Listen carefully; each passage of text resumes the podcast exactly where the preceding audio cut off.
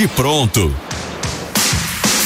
Chegamos, muito boa tarde. Está começando o Bate Pronto aqui na Rádio Jovem Pan, no canal do YouTube Jovem Pan Esportes. A edição desta sexta-feira sextou e com muitos assuntos. Nós vamos falar do Corinthians, essa situação envolvendo o Gabigol, acabou o sonho, fim da linha por Gabigol. O Palmeiras, que anunciou nas últimas horas a contratação de Caio Paulista que defendeu o São Paulo na última temporada, acabou o contrato com o tricolor paulista, voltou para o Fluminense, que agora repassou o jogador ao Palmeiras. E nós vamos falar do mercado do Flamengo, a procura por um lateral esquerdo. Tudo isso e muito mais a partir de agora no Bate Pronto da Jovem Pan. Vai deixando seu like, mande para cá sua mensagem através das redes sociais, arroba Jovem Pan Esportes. Estamos em todas as plataformas e nós vamos abrir o programa desta sexta-feira com o Vanderlei Nogueira, com o Vampeta, com o Mauro César, falando da CBF. Porque o ministro do STF, Gilmar Mendes, concedeu uma liminar pelo retorno de Edinaldo Rodrigues à presidência da entidade máxima do futebol brasileiro. O dirigente que havia sido destituído do cargo por decisão do Tribunal de Justiça do Rio de Janeiro no dia 7 de dezembro e a decisão de Gilmar veio pouco depois das manifestações solicitadas à PGR e também à Advocacia Geral da União, ação essa ingressada pelo PCdoB. Na decisão em caráter liminar, Gilmar Mendes, relator do caso, ressaltou que via evidente perigo de dano e citou a possibilidade de não inscrever o Brasil no pré-olímpico da Venezuela. O prazo termina nesta sexta-feira e a lista ainda não foi enviada pela CBF. Abre aspas para o trecho da decisão.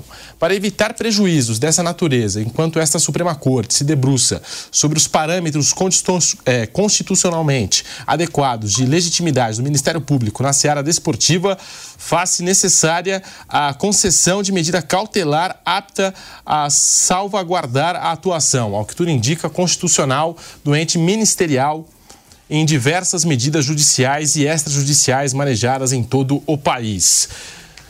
Portanto, está de volta a presidência da CBF, Edinaldo Rodrigues, e a nossa coordenação fez aqui uma linha do tempo dos presidentes da CBF. Nos últimos tempos a coisa está movimentada por lá. Ó, dia 17 de abril de 2018, Rogério Caboclo foi eleito presidente da CBF. No dia 6 de junho de 2021, o Caboclo foi afastado da presidência da CBF por denúncia de assédio sexual e moral. No dia 7 de junho de 2021, o vice de Caboclo, Coronel Nunes, assumiu a presidência provisória da CBF. No dia 25 de agosto de 2021, o Edinaldo Rodrigues assumiu de forma interina. No dia 29 de setembro de 2021, o Caboclo foi suspenso da presidência até março de 2023 por assédio sexual e moral. Isso no dia 29 de setembro de 2021. A nossa linha do tempo aqui da presidência da CBF está bem movimentada aí no, no aspecto político nos últimos tempos. No dia 23 de março de 2022, a CBF elegeu o Edinaldo Rodrigues como presidente da entidade para o quadriênio de 2022 a 2026. Dia 7 de dezembro de 2023, o Edinaldo Rodrigues acabou saindo do cargo, o José Perdiz assumiu de forma interina. E agora, dia 4 de janeiro de 2024, após liminar concedida pelo ministro do STF, Gilmar Mendes, Edinaldo Rodrigues volta a comandar a presidência da CBF. Tá aí, portanto, a nossa linha do tempo. De 2019 para cá, muita coisa se passou é, na política da CBF, na presidência da entidade máxima do futebol brasileiro. Muito boa tarde para você, Vanderlei Nogueira. Como fazer com que o Brasil, enfim, tenha uma organização no comando do futebol? Tá difícil, tá complicado, né, Vanderlei? Boa tarde. Boa tarde. Só se você se inscrever na Porta da Esperança. Né?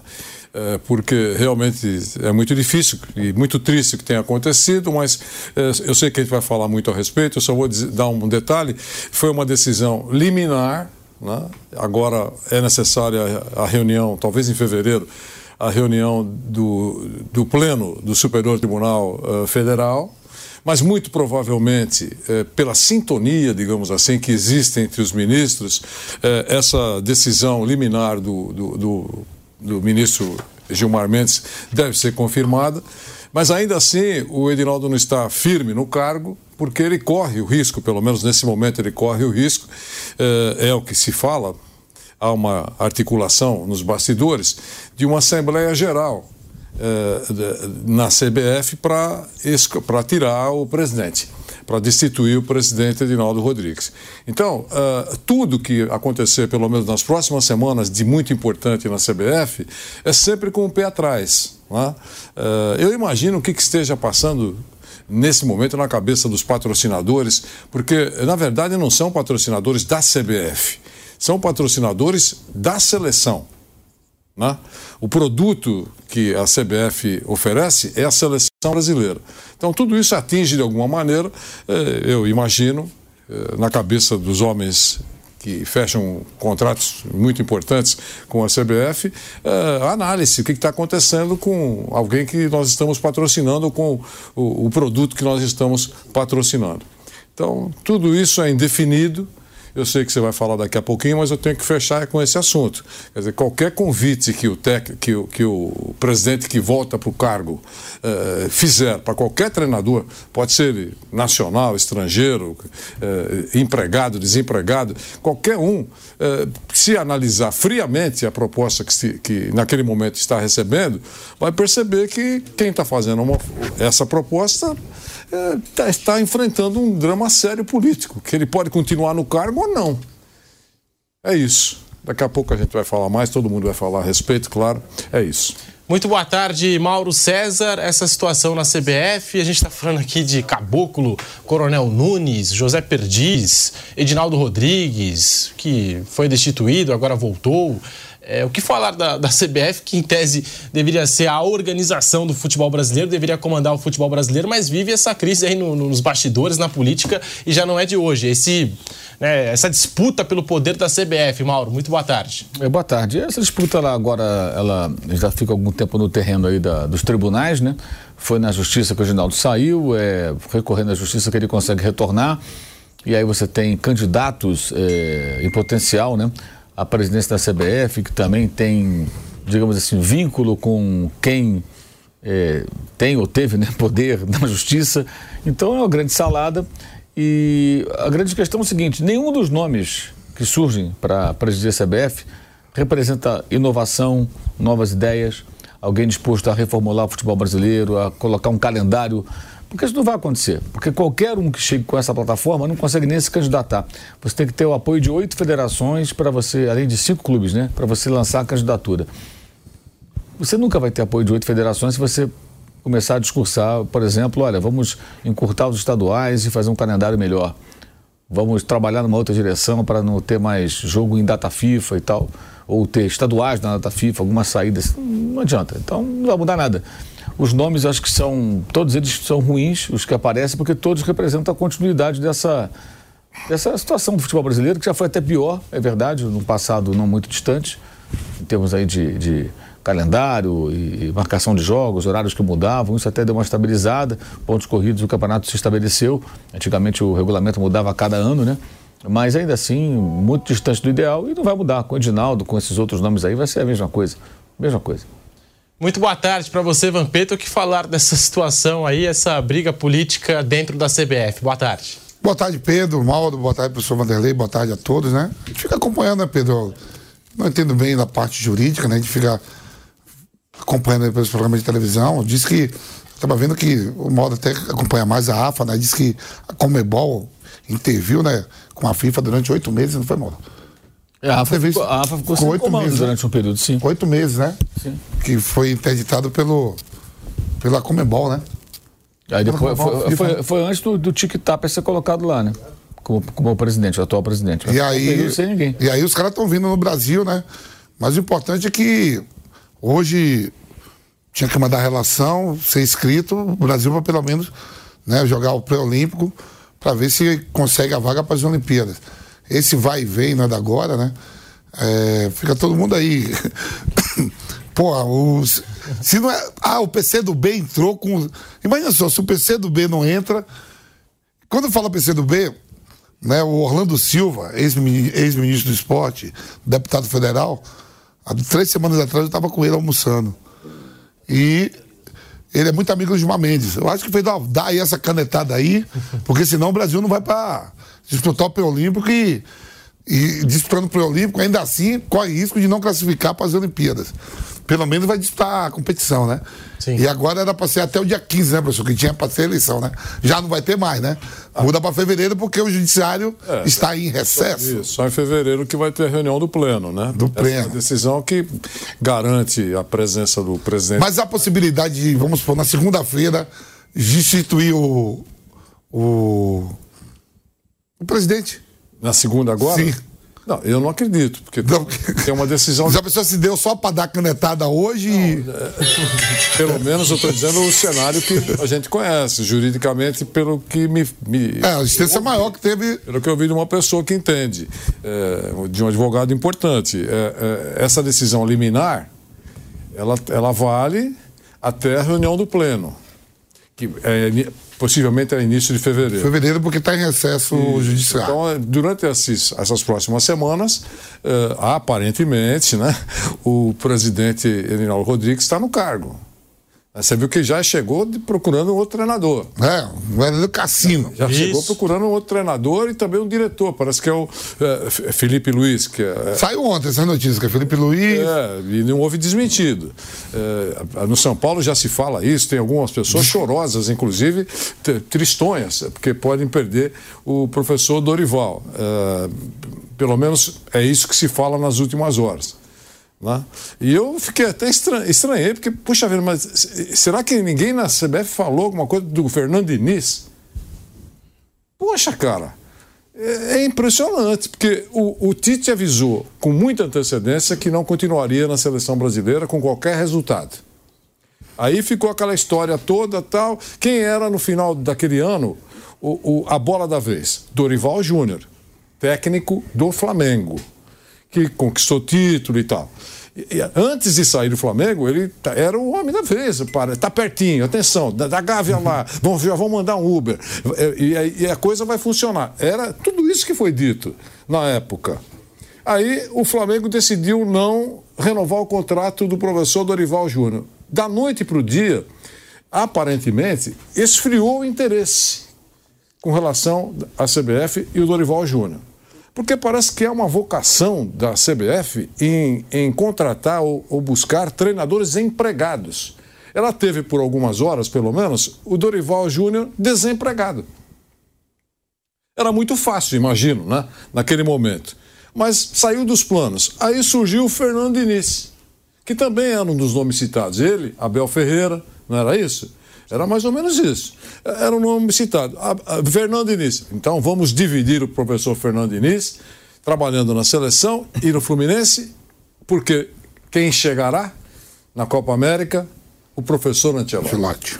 Mas, também foi dito isso, mas muito provavelmente Fernando Diniz será o integrante da comissão do professor Ancelotti e já se aquecendo junto ao mestre para ser o técnico em 2030. Com a experiência que vai adquirir na próxima Copa, ao lado do grande Ancelotti. Esse foi todo o cenário. Agora, o Ancelotti, obviamente, optou pelo Real Madrid. O interino, naturalmente, poderia ser o, o efetivado, mas a seleção não tem arrancado suspiros, mas isso é uma outra conversa, porque não estava arrancando suspiro também com outros. Não é? E aí ninguém mais fala o nome dele. Agora já falam de outro empregado, que é o Dorival. E qualquer outro que ele pensar por aí que tenha peso, talvez para assumir a seleção brasileira, estará também empregado. É uma balbúrdia. É uma confusão. É, é, é, é para mandar nego para terapia. É isso. Edinaldo Rodrigues disse à revista Veja que a sua primeira meta será escolher a comissão técnica definitiva da seleção brasileira. A reportagem do GE apurou pelo menos dois nomes. Esses são os nomes que foram colocados à mesa: Dorival Júnior, hoje técnico do São Paulo, e Felipe Luiz, que pendurou as chuteiras, já realizou o curso de técnico da CBF Academy e tem esse desejo, esse sonho de continuar trabalhando com o futebol. É, são os nomes especulados aí no comando da CBF. O Edinaldo falou o seguinte: ó, a primeira meta é inscrever a seleção brasileira no torneio pré-olímpico e resolver a questão do técnico e da comissão técnica definitiva da seleção principal. Não falou sobre o Fernando Diniz e a gente sabe que a Copa América também se aproxima. Dorival Júnior, Felipe Luiz, Mauro César, essa dupla na seleção brasileira. O que falar aí é, dos nomes cogitados nesse momento pelo Edinaldo Rodrigues e a cúpula da CBF? Bem, primeiro, assim, eu, eu não acho que o Dorival Júnior seja o técnico ideal para a seleção brasileira. Acho que ele é um bom treinador, mas acho que a seleção que mirou no Antelote agora tem o Dorival Júnior é uma piada, né?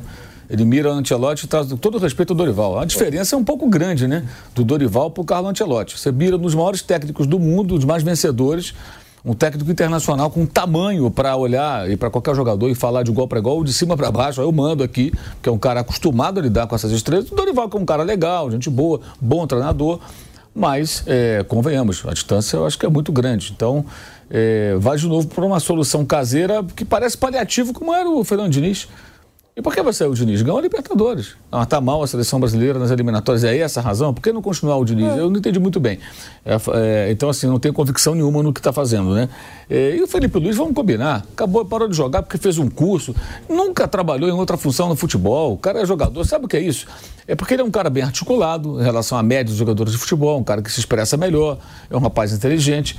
Então, você põe um cara ali para ser um cara para discursar pela CBF para falar, para falar bem, para né, falar de parte tática que ele gosta e tal. Teria um... Agora, acho que seleção brasileira não há para nem time, nem grande clube você começar como experiência. É uma experiência. Não tem a menor ideia. Aliás, o Felipe Luiz fazia parte nesse grupo de jogadores do Flamengo é, que protagonizou uma temporada ridícula derrubando treinadores com atuações horrorosas. Não estou falando que derrubaram deliberadamente, que não tenho como afirmar isso, mas as atuações ridículas dos jogadores derrubaram técnicos em série nas últimas temporadas. E agora esse mesmo profissional. E deu declarações importantes aí em entrevistas depois que parou de jogar. Né? A frase dele sobre o diálogo com o Diego no Charla Podcast a respeito do Paulo Souza é um negócio impressionante. Na linha do não gostamos do cara, um disse para o outro, né? mas vamos jogar por ele, como se fosse um favor. E ele fala isso com naturalidade, como se isso fosse algo razoável, como se isso fosse algo tolerável. Tolerável da bagunça que é o Flamengo no seu departamento de futebol. Porque isso não tem cabimento. Ah, mas o futebol é assim. O futebol é assim, mas acontece isso com quem permite, com quem deixa, com quem deixa o jogador ficar empoderado. Agora ele vai ficar do outro lado do balcão. Como é que vai ser? Ele vai ter rigor para controlar o grupo, para tomar decisões duras quando preciso? Qual vai ser o papel? O que, que o Felipe Luiz fez na carreira para assumir esse papel? Mas ele é bem articulado, jogou lá fora, foi à Copa do Mundo, fala bem, é um cara, é o que eu falei, um cara, ele é mais inteligente que a média do jogador de futebol ele se, se, expressa melhor do que a média. Então, é um cara bom para dar entrevista, aparecer ali. Então, é isso, basicamente, eu vejo dessa maneira, porque não tem cabimento nenhum. Como alguns torcedores do Flamengo falavam, né, agora, quando o Flamengo, antes de contratar o Tite, pô, o Felipe Luiz para treinar o time até o final. Uma ideia de jirico, que negócio maluco, rapaz. Você pega um cara que nunca foi técnico para comandar um time grande, uma seleção brasileira, do nada, assim. Ah, mas já houve isso no passado, mas com pessoas que já estavam se preparando para isso. O próprio Carpegiani lá atrás já era um auxiliar, né? a gente assumiu em 81, tem muito tempo isso, tem mais de 40 anos. Então, o Carilli, quando assumiu o Corinthians, já era um auxiliar técnico trabalhando no dia a dia. Como auxiliar, ele assume a função. É outro cenário. O Felipe é jogador até agora há pouco tempo, há meses. Era um jogador profissional, não era um técnico. Fez o curso, e daí?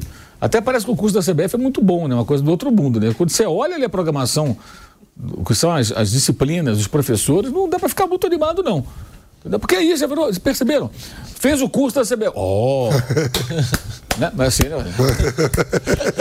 fez o curso da CBF. Daí que fez o curso da CBF? Pô, caro pra, pra caramba. É, ah, dá um tempo, né? Pô? Não dá. É, é, o Odinaldo tá perdido, cara. Tá perdido. Eu acho assim, falei isso aqui na época e insisto. Não achei um absurdo ele tentar o antelote. Penso diferente da maioria dos colegas da imprensa que tem criticado muito. Pensou grande, porra. Eu quero um técnico. E o cara admitiu que houve uma conversa. E ele renova com o Real Madrid no momento que a CBF não tem comando, óbvio. Também se eu fosse o Antelote, pô, conversei com a CBF, mas a pessoa que estava no poder e que me convidou não está mais, o que, que eu vou fazer agora que o Real Madrid acaba de me chamar para renovar o contrato? Eu vou renovar o contrato. É, é, óbvio, né? Qualquer um. Imagina o seguinte, você trabalha numa empresa, aí alguém vai lá e fala, olha, eu quero te contratar, mas é só para o ano que vem, tá? Fica esperto que eu vou te fazer uma proposta no ano que vem. Vou te dar um salário melhor, uma condição ótima, mas eu não posso fazer isso agora, ano que vem eu vou ter condição. Então tá bom, estou esperando a proposta. Está dizendo que vai me convidar, eu vou. Aí chega em dado momento lá, o cara que te convidou não está mais na empresa, foi afastado. O que, que você pensa? Vou ficar no meu emprego aqui. Aí esse emprego chega e vou te dar uma promoção. Opa, você pega correndo, fala, que bom. Ainda bem que eu não fui para lá, porque o cara que ia me contratar saiu. É natural, gente. Então, assim, o que o Tchelotti fez ao renovar Agora, vamos imaginar que o Edinaldo continuasse do poder. Talvez o Antelote, como conversou, ia falar: olha, Edinaldo, como é que é? Vai ou não vai? Como é que a gente vai resolver? O Real Madrid quer que eu continue? Porque quando eles conversam, não havia nenhuma segurança da continuidade do Ancelotti no Real Madrid para a outra temporada. Até porque não ganharam títulos mais importantes além da Copa do Rei na outra temporada passada. E no Real Madrid também é assim, né? Quando não ganham competição importante, que é Champions, o próprio Campeonato Espanhol, sempre é uma especulação de que o técnico possa rodar. Sempre há. Funciona, mesmo que não seja verdade, a imprensa especula, fica uma coisa meio nebulosa e tal, uma insegurança. E ele conhece muito bem, que ele já chegou, já trabalhou lá, já saiu, já voltou. Mas o Continaldo procurou, ele feito um tiro alto, pô. Vou buscar um técnico de ponta. Conversaram. Houve a possibilidade? Me parece que sim. Senão, Antelote falaria, eu nunca falei com essa gente, não tenho nada com isso. Ele não falou isso. Ele agradeceu, né? Ele até agradeceu. Eu acho que assim, quando o Antelote dá esse retorno, fica evidente que houve realmente uma possibilidade. Ela não se concretiza, também porque o Edinaldo foi afastado. E aí o Real Madrid, simultaneamente, praticamente ao mesmo tempo, né? Houve o afastamento, logo depois o Real Madrid, o Ancelotti, vão renovar o contrato? Pô, na hora. Vai fazer o quê? Aquela história, dois passarinhos voando, um na mão e tal. Pum, pega esse aqui que está na mão aqui. E é o Real Madrid, né, gente? Pô, o Real Madrid quer que ele continue. Agora a, agora, a CBF, ela não é atraente, mas a seleção brasileira é atraente para o profissional. O cara não vai vir para cá para trabalhar com o Edinaldo na CBF. Ele, o que o seduziria é treinar a seleção brasileira como poderia acontecer com o Zé Mourinho, eventualmente, ou no futuro pode acontecer com o Guardiola. O Guardiola está de saco cheio de ganhar campeonato lá, ganha campeonato todo, ah, vou treinar na seleção do Brasil. Claro que seduz. Até pela draga da seleção brasileira de Copa do Mundo, não ganha nada, é eliminada por europeu a cada mundial.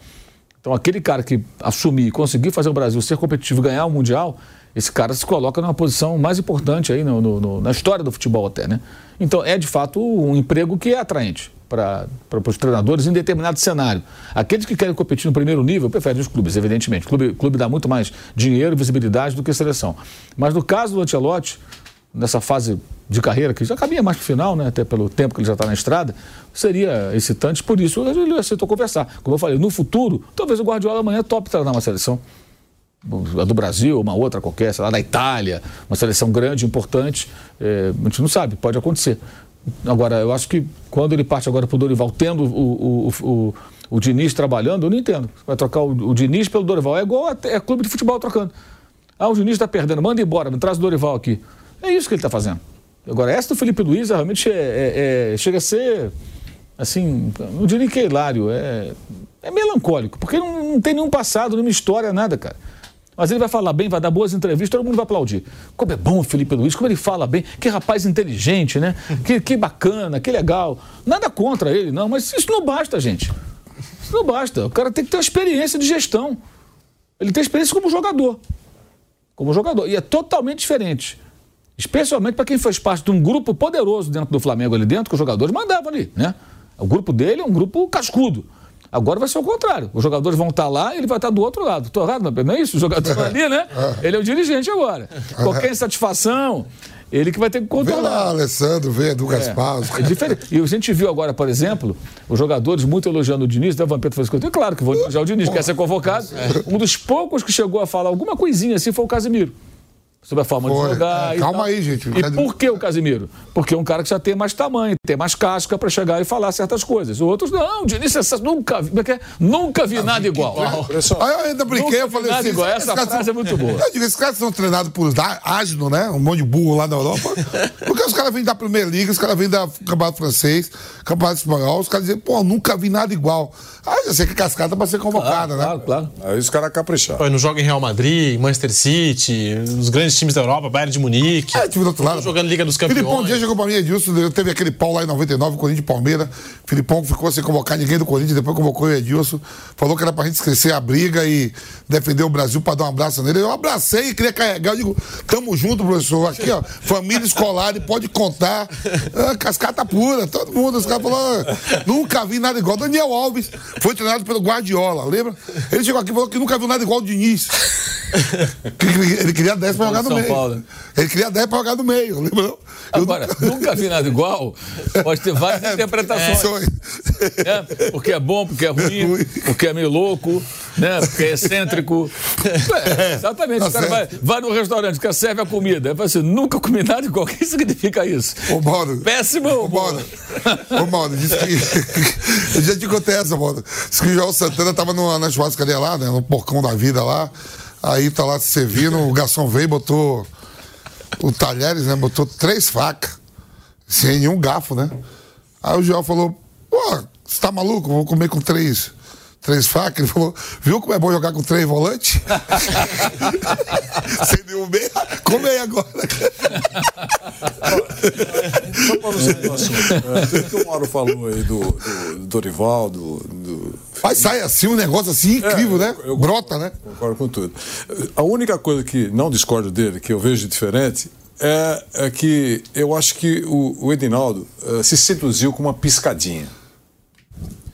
Ele sonhou acordado.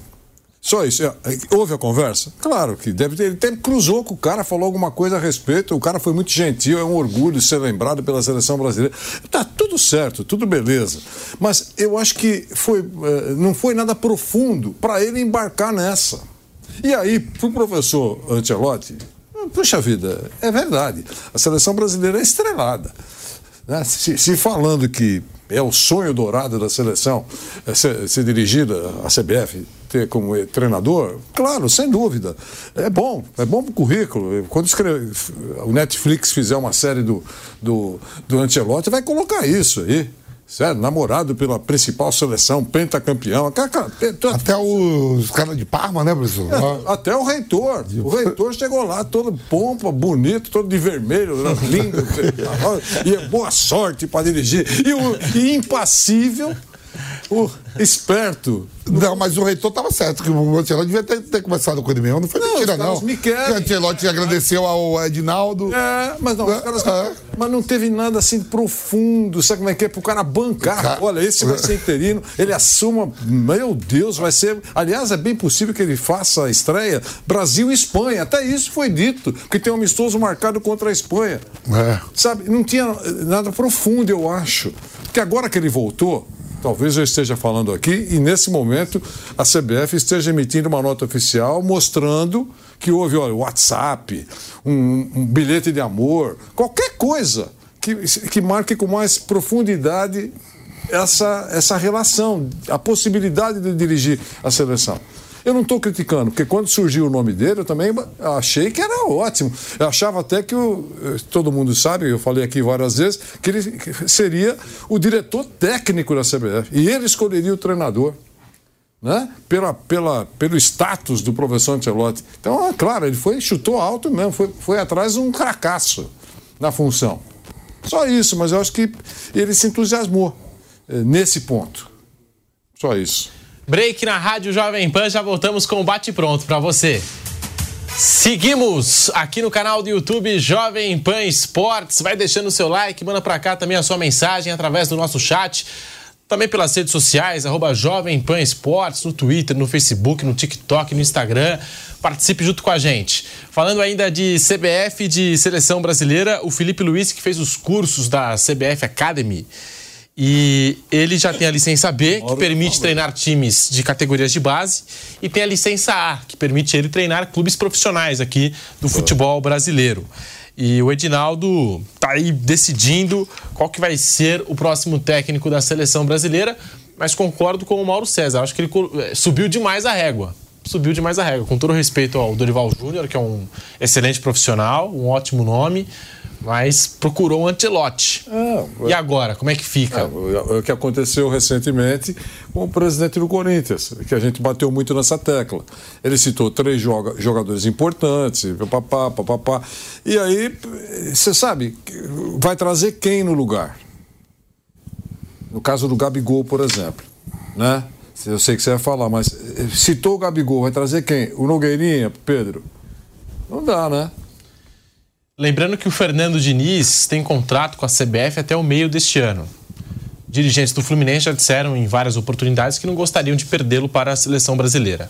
Fernando Diniz ainda não foi citado pelo Edinaldo Rodrigues desde seu retorno à CBF, só falou que vai buscar a comissão técnica definitiva e o técnico definitivo da seleção, já visando a disputa da Copa América. Antes da Copa América também alguns amistosos foram marcados pela CBF.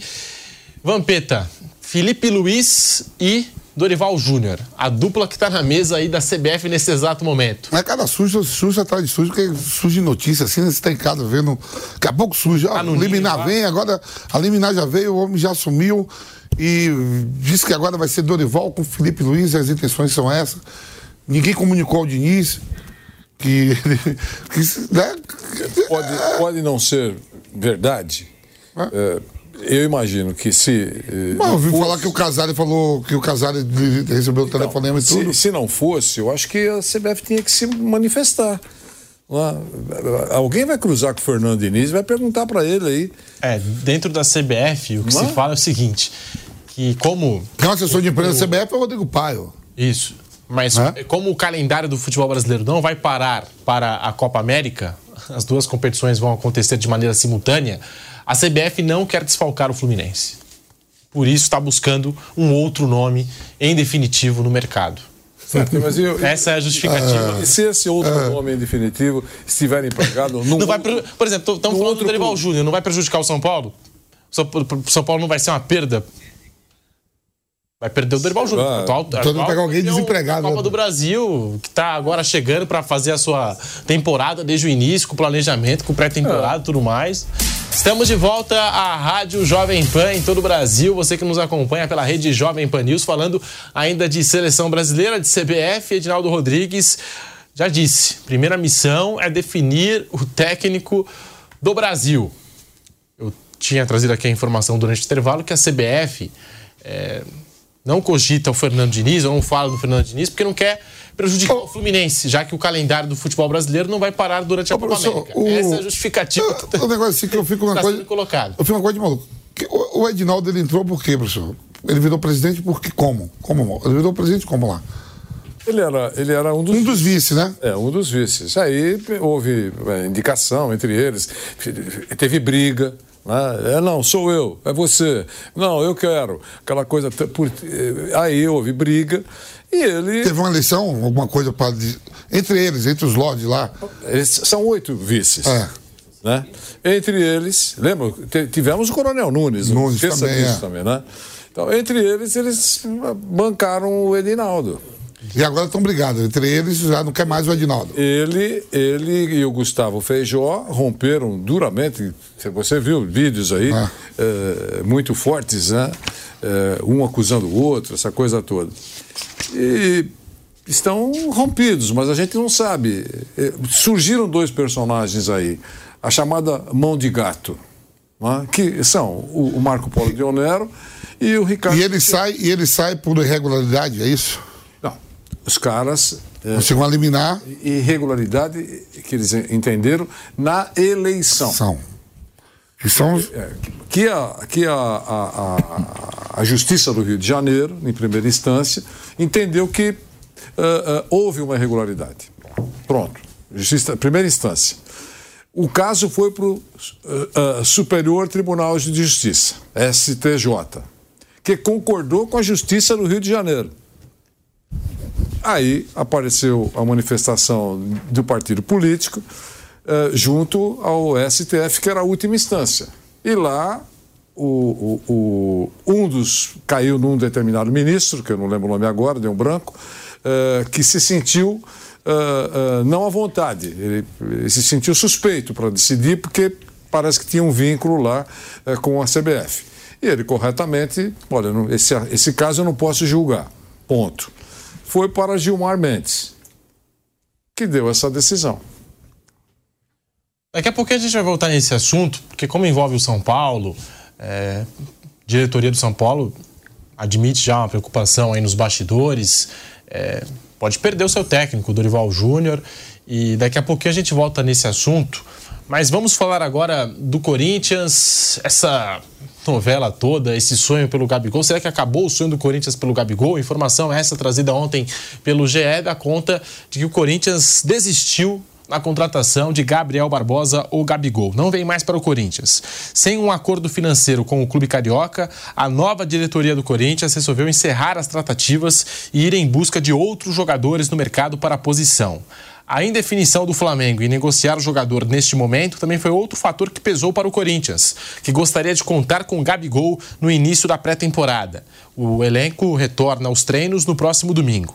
O Corinthians considerou a proposta apresentada ao Flamengo muito boa e considerava a operação viável financeiramente, mas não enxergou vontade do clube carioca em avançar na conclusão do negócio neste momento. A tratativa direta com Gabigol não teve influência na desistência do Corinthians. Apesar de deixar a negociação, o Corinthians mantém boas relações com o Flamengo e não fecha as portas para negociações futuras entre os clubes. A possibilidade de uma troca, que a gente até comentava aqui, Fausto Vera por Thiago Maia e Mateuzinho foi descartada nesse momento. O Corinthians fez certo, Mauro César, em dar um ponto final a essa ilusão de Gabigol no timão, Gabigol no Corinthians? Mas o Corinthians não fez nada, só fez fumaça, não fez nem proposta para o Flamengo. Falei, hoje falei de novo com algumas fontes do Flamengo, não chegou proposta nenhuma. Proposta é proposta, não é conversa, é palavras ao vento, ou como diria o o grande Paulo Tuori, né? Letras formam palavras, palavras que formam frase, frase tendo ideias. O presidente do Corinthians, Augusto Melo, disse que tinha conversas adiantadas. Conversas adiantadas, ou seja, vender ilusão para o torcedor do Corinthians. Acho que o torcedor do Corinthians que acreditou, ele deve, se ele tiver hoje o mínimo de, de autocrítica, ele vai falar, pô, me fizeram de bobo, cara. Me fizeram de bobo, me, me tapearam, porque o cara que acreditou, que se empolgou, é, ele foi iludido. Não houve uma proposta concreta, não houve nada. Ficou só nessa falação. Fizeram uma coisa. Assim, eu acho impressionante a omissão do Flamengo. O Marcos Braz foi na posse do presidente do Corinthians.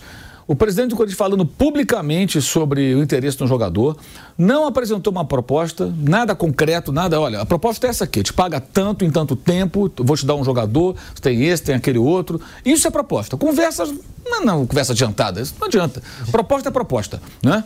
O jogador, olha, o, o, o jogador vale o valor X, eu não vou pagar a multa, isso não tem como, mas eu ofereço você, digamos, eu dou 15 milhões de euros eu tenho tanto para receber do, do Boscardo no meio do ano que eu vou vender para o PSG, eu te dou X, eu te ofereço tal jogador, que eu tenho direito a X% desse atleta.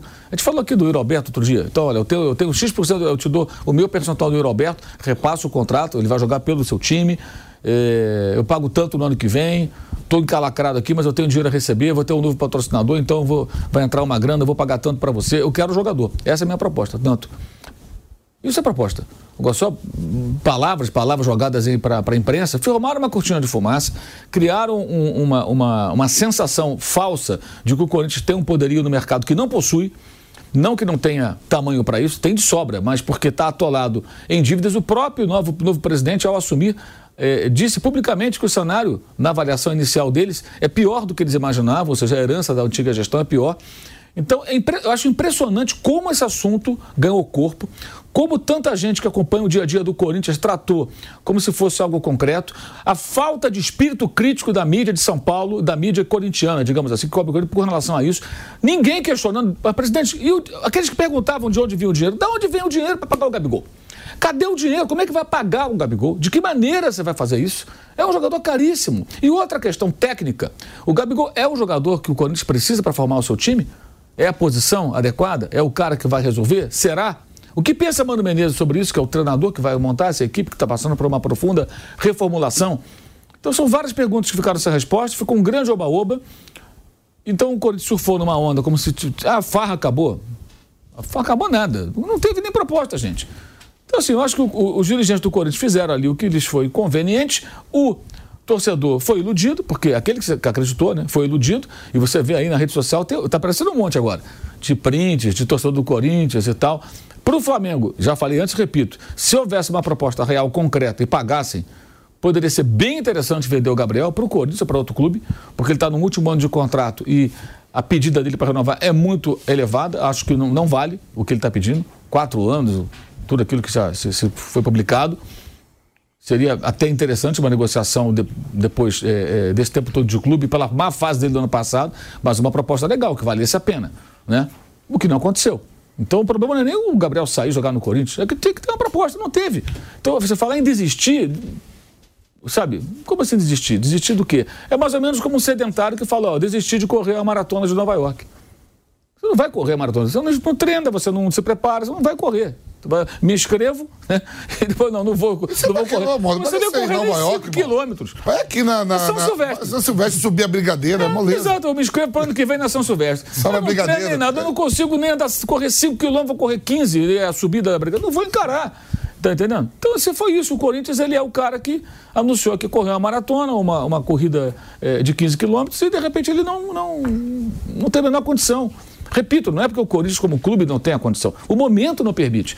E acho incrível como, ao invés de questionar o dirigente, sobre vem cá, presidente, você está assumindo agora, falando que a situação do clube é pior do que você imaginava. Aí você quer trazer o Gabigol, além de vários jogadores. Como é que vai pagar isso?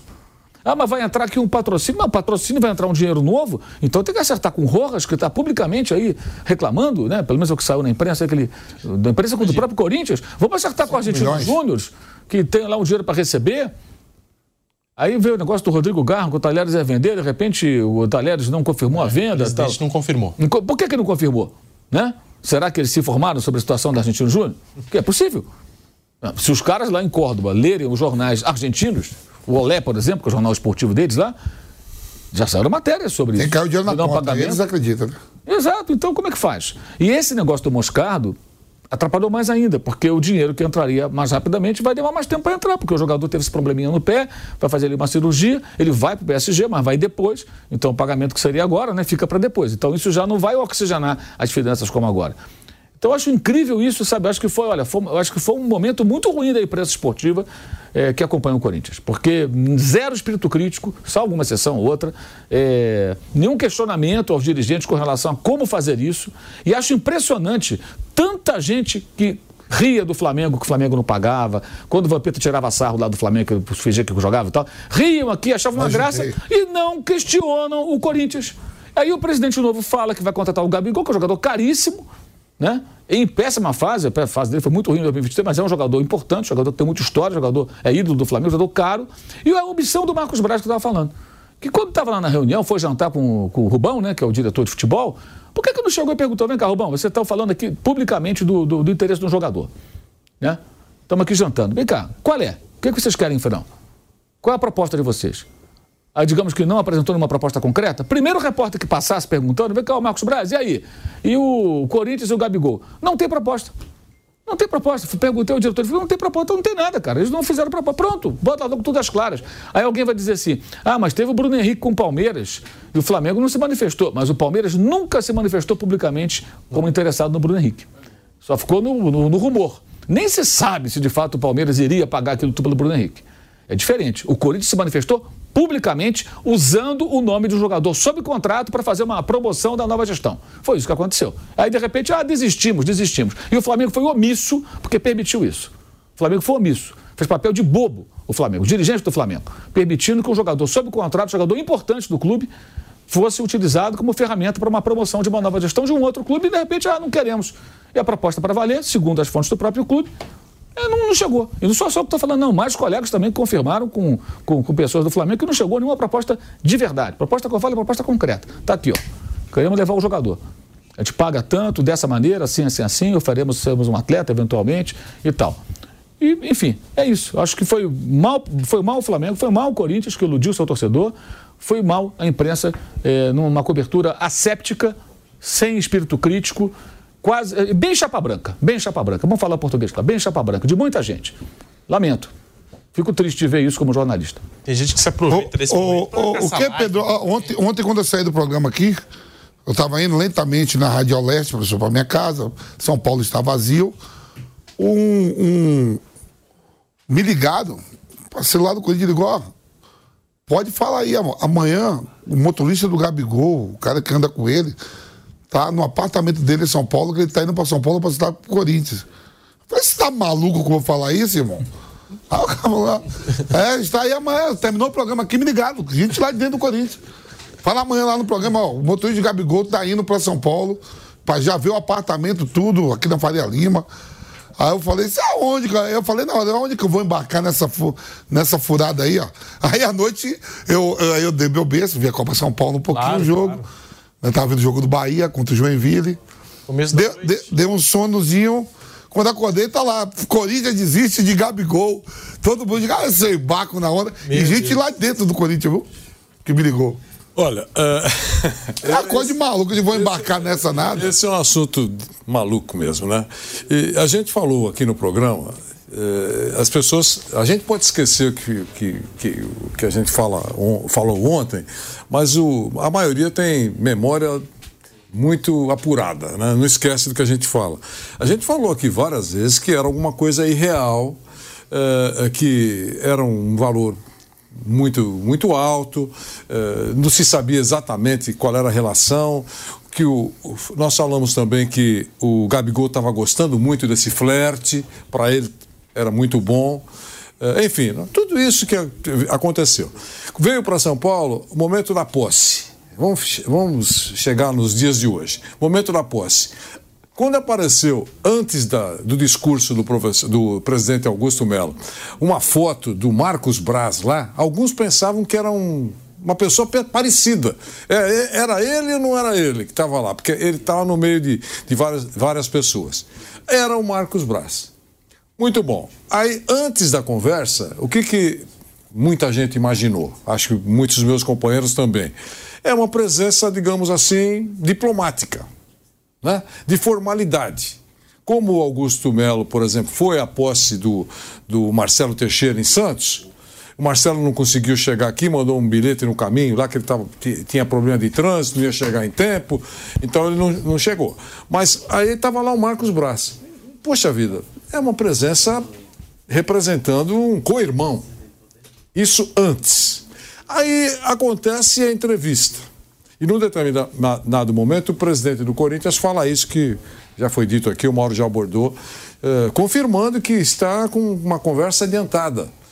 O caso Gabigol. Na frente do Marcos Braz. Aí não é nenhuma leviandade ou, ou loucura da, da, da, imprensa entender que pode estar acontecendo uma conversa. Se está adiantado ou não, mas pode estar acontecendo uma conversa.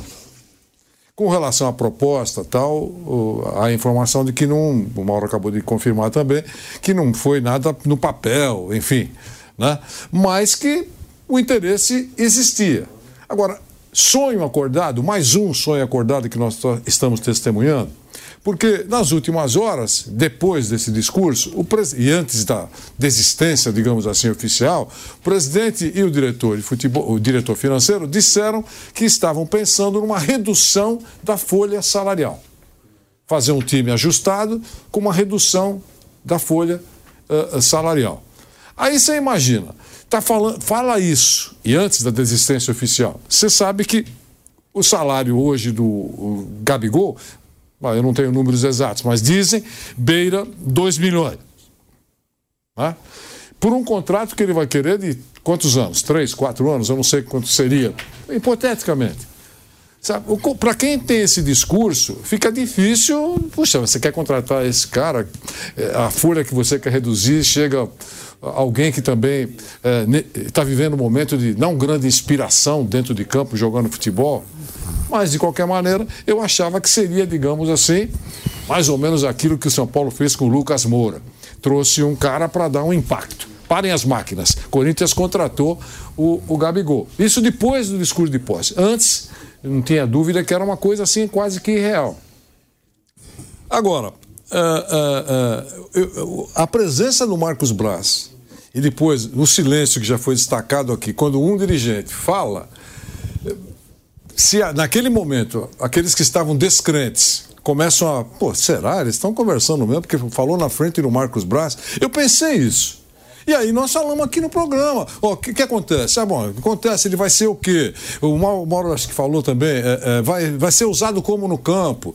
É, e eu falei o quê? Falei que, puxa vida, se chegasse, parariam as máquinas. Pode ser. Já pensou? Poderiam atrair, poderia atrair patrocinadores, enfim. É um nome importante, que já não está mais nos planos do Flamengo. Foi horas depois da posse. Aí veio a desistência, né? a palavra foi Corinthians desiste de Gabigol. E aí eu penso, se o Corinthians, alguém no Corinthians, para essa atitude, teve até uma nota que não há interesse e tal, né? Pensou nisso, para não dar o passo maior que a perna, tá certo o Corinthians. É a nova diretoria com uma velha prática, porque a antiga diretoria do Corinthians se utilizava disso muitas vezes, Não as cortinas de fumaça. Cristiano Ronaldo. É. O ex-presidente do. Corinthians foi à televisão e falou na TV sobre o Cristiano Ronaldo. Cavani. Cavani também. Coutinho. Coutinho, na mesma época, o Coutinho e CR7. Então, assim, você vê que é o mesmo modo de operante, gente. Olha, o que eu- quando eu falo essa questão da imprensa, assim, claro, cada um trabalha a sua maneira. Cada, que, algumas pessoas não estão preocupadas com credibilidade, só querem ganhar audiência, até mentindo no YouTube, problema desses caras, não é problema meu. Tem uns, tem uns canais, é só mentira. Inventam coisa, inventam o nome do jogador, vai, o próprio dirigente falando, não, esse cara, nem pensamos nele. E o cara já deu ali uma audiência braba ali, já ganhou uma grana com aquilo. Isso acontece também. Problema de cada um. Mas quando eu falo isso, é o seguinte, eu acho que assim, a gente tem que discutir o bem do futebol, o bem dos clubes. O bem do Corinthians, gente, não existe outra opção, tá? É passar por uma reformulação, uma, uma reestruturação financeira. É um clube muito grande para ficar nessa situação. O Corinthians é um clube com potencial de sobra para, em alguns anos, se re- reorganizar. Negocia a dívida do estádio, faz um parcelamento para pagar aquilo lá, negocia as suas dívidas de curto prazo, se reestrutura, as dívidas federais você vai, põe no Profut, já deve estar lá, eh, busca uma solução, apresenta a sua torcida, olha, a situação é essa. Eu repito o que eu falei outro dia, eu duvido que o torcedor do Corinthians fosse virar as costas se aparecessem pessoas dispostas a colocar a verdade nua e crua para ele. Ó, nossa situação é essa, a gente tem que sair do buraco, vai levar um tempo. Tem que ajudar. Enchendo o estádio, comprando os produtos, apoiando um time, mesmo que seja um time mais fraco. Ah, então não pode contratar ninguém. Não, você vai contratar o jogador que você pode contratar, cara. Na sua realidade de momento. E depois de algum tempo o clube vai se regenerar, digamos assim. Vai conseguir colocar as coisas em ordem, vai recuperar crédito do mercado. E aí ele consegue depois voltar a ser o verdadeiro Corinthians. Comprador, contratando grandes jogadores, estádio sempre cheio, vitórias importantes. Porque não adianta, você vai ter que pagar a sua, sua conta, então tem milagre. A não ser que apareça lá um mecenas, alguém despeja um caminhão de dinheiro, ou vários caminhões, né? E, e zere a dívida, mas aí você fica nas mãos do mecenas. Né? Como aconteceu já com outros clubes aí. Aí vira SAF e o mecenas compra o clube. O Corinthians não precisa virar SAF, creio eu.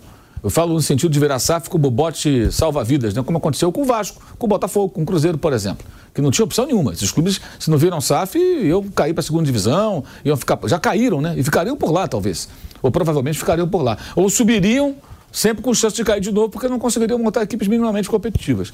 O Corinthians é muito grande para ficar nessa situação, mas tem que passar por uma, por uma reestruturação. Aí Não, tem como você falar assim, contratamos uma, uma auditoria nova. Ok, a auditoria não paga a dívida, gente. Tem gente que não sabe nem o que, é que faz uma auditoria. Ele vai fazer o quê? Uma auditoria, vai passar, a grosso modo, um pente fino no, no, no clube, mostrar todos os problemas que existem de gestão, financeiros, e vai mostrar que é como se fosse uma ressonância magnética, né? O cara tá lá. É a mesma empresa que fez o Flamengo, né, amor? Exato, também foi, foi, foi, foi na época, há 10 anos, né? do- A Ernest Young. Com bandeira. O cara vai chegar lá e vai passar um- uma ressonância magnética no clube. Vai mostrar, ó, tá, isso aqui tá ruim, isso aqui tá bom, isso aqui tem que melhorar e tal, e vai dar um encaminhamento. Aí você tem que seguir a receita, cara. E a receita é o remédio amargo, que eu sempre falo. O remédio amargo é aquele, vou ter que trabalhar com um orçamento mais curto, eh, com jogadores não tão caros, pegar oportunidades de mercado, jogadores eh, que possam ser emprestados. No caso do Flamengo, em 2013, o melhor jogador era o Elias. O Elias estava em baixa no Sporting, Elias que foi do Corinthians antes, né? E jogou um ano emprestado. Foi bem, ganhou a Copa do Brasil, tudo, a torcida adorava ele e tal. Terminou o, o ano, aí o Flamengo falou, "Ô, Sporting, quero comprar o Elias, é possível? 8 milhões de dólares, muito obrigado. Devolveu o Elias. Com um aperto no coração, mas devolveu o Elias. Quem contratou? Não queria saber se tinha ou não dinheiro, recontratou. O Corinthians.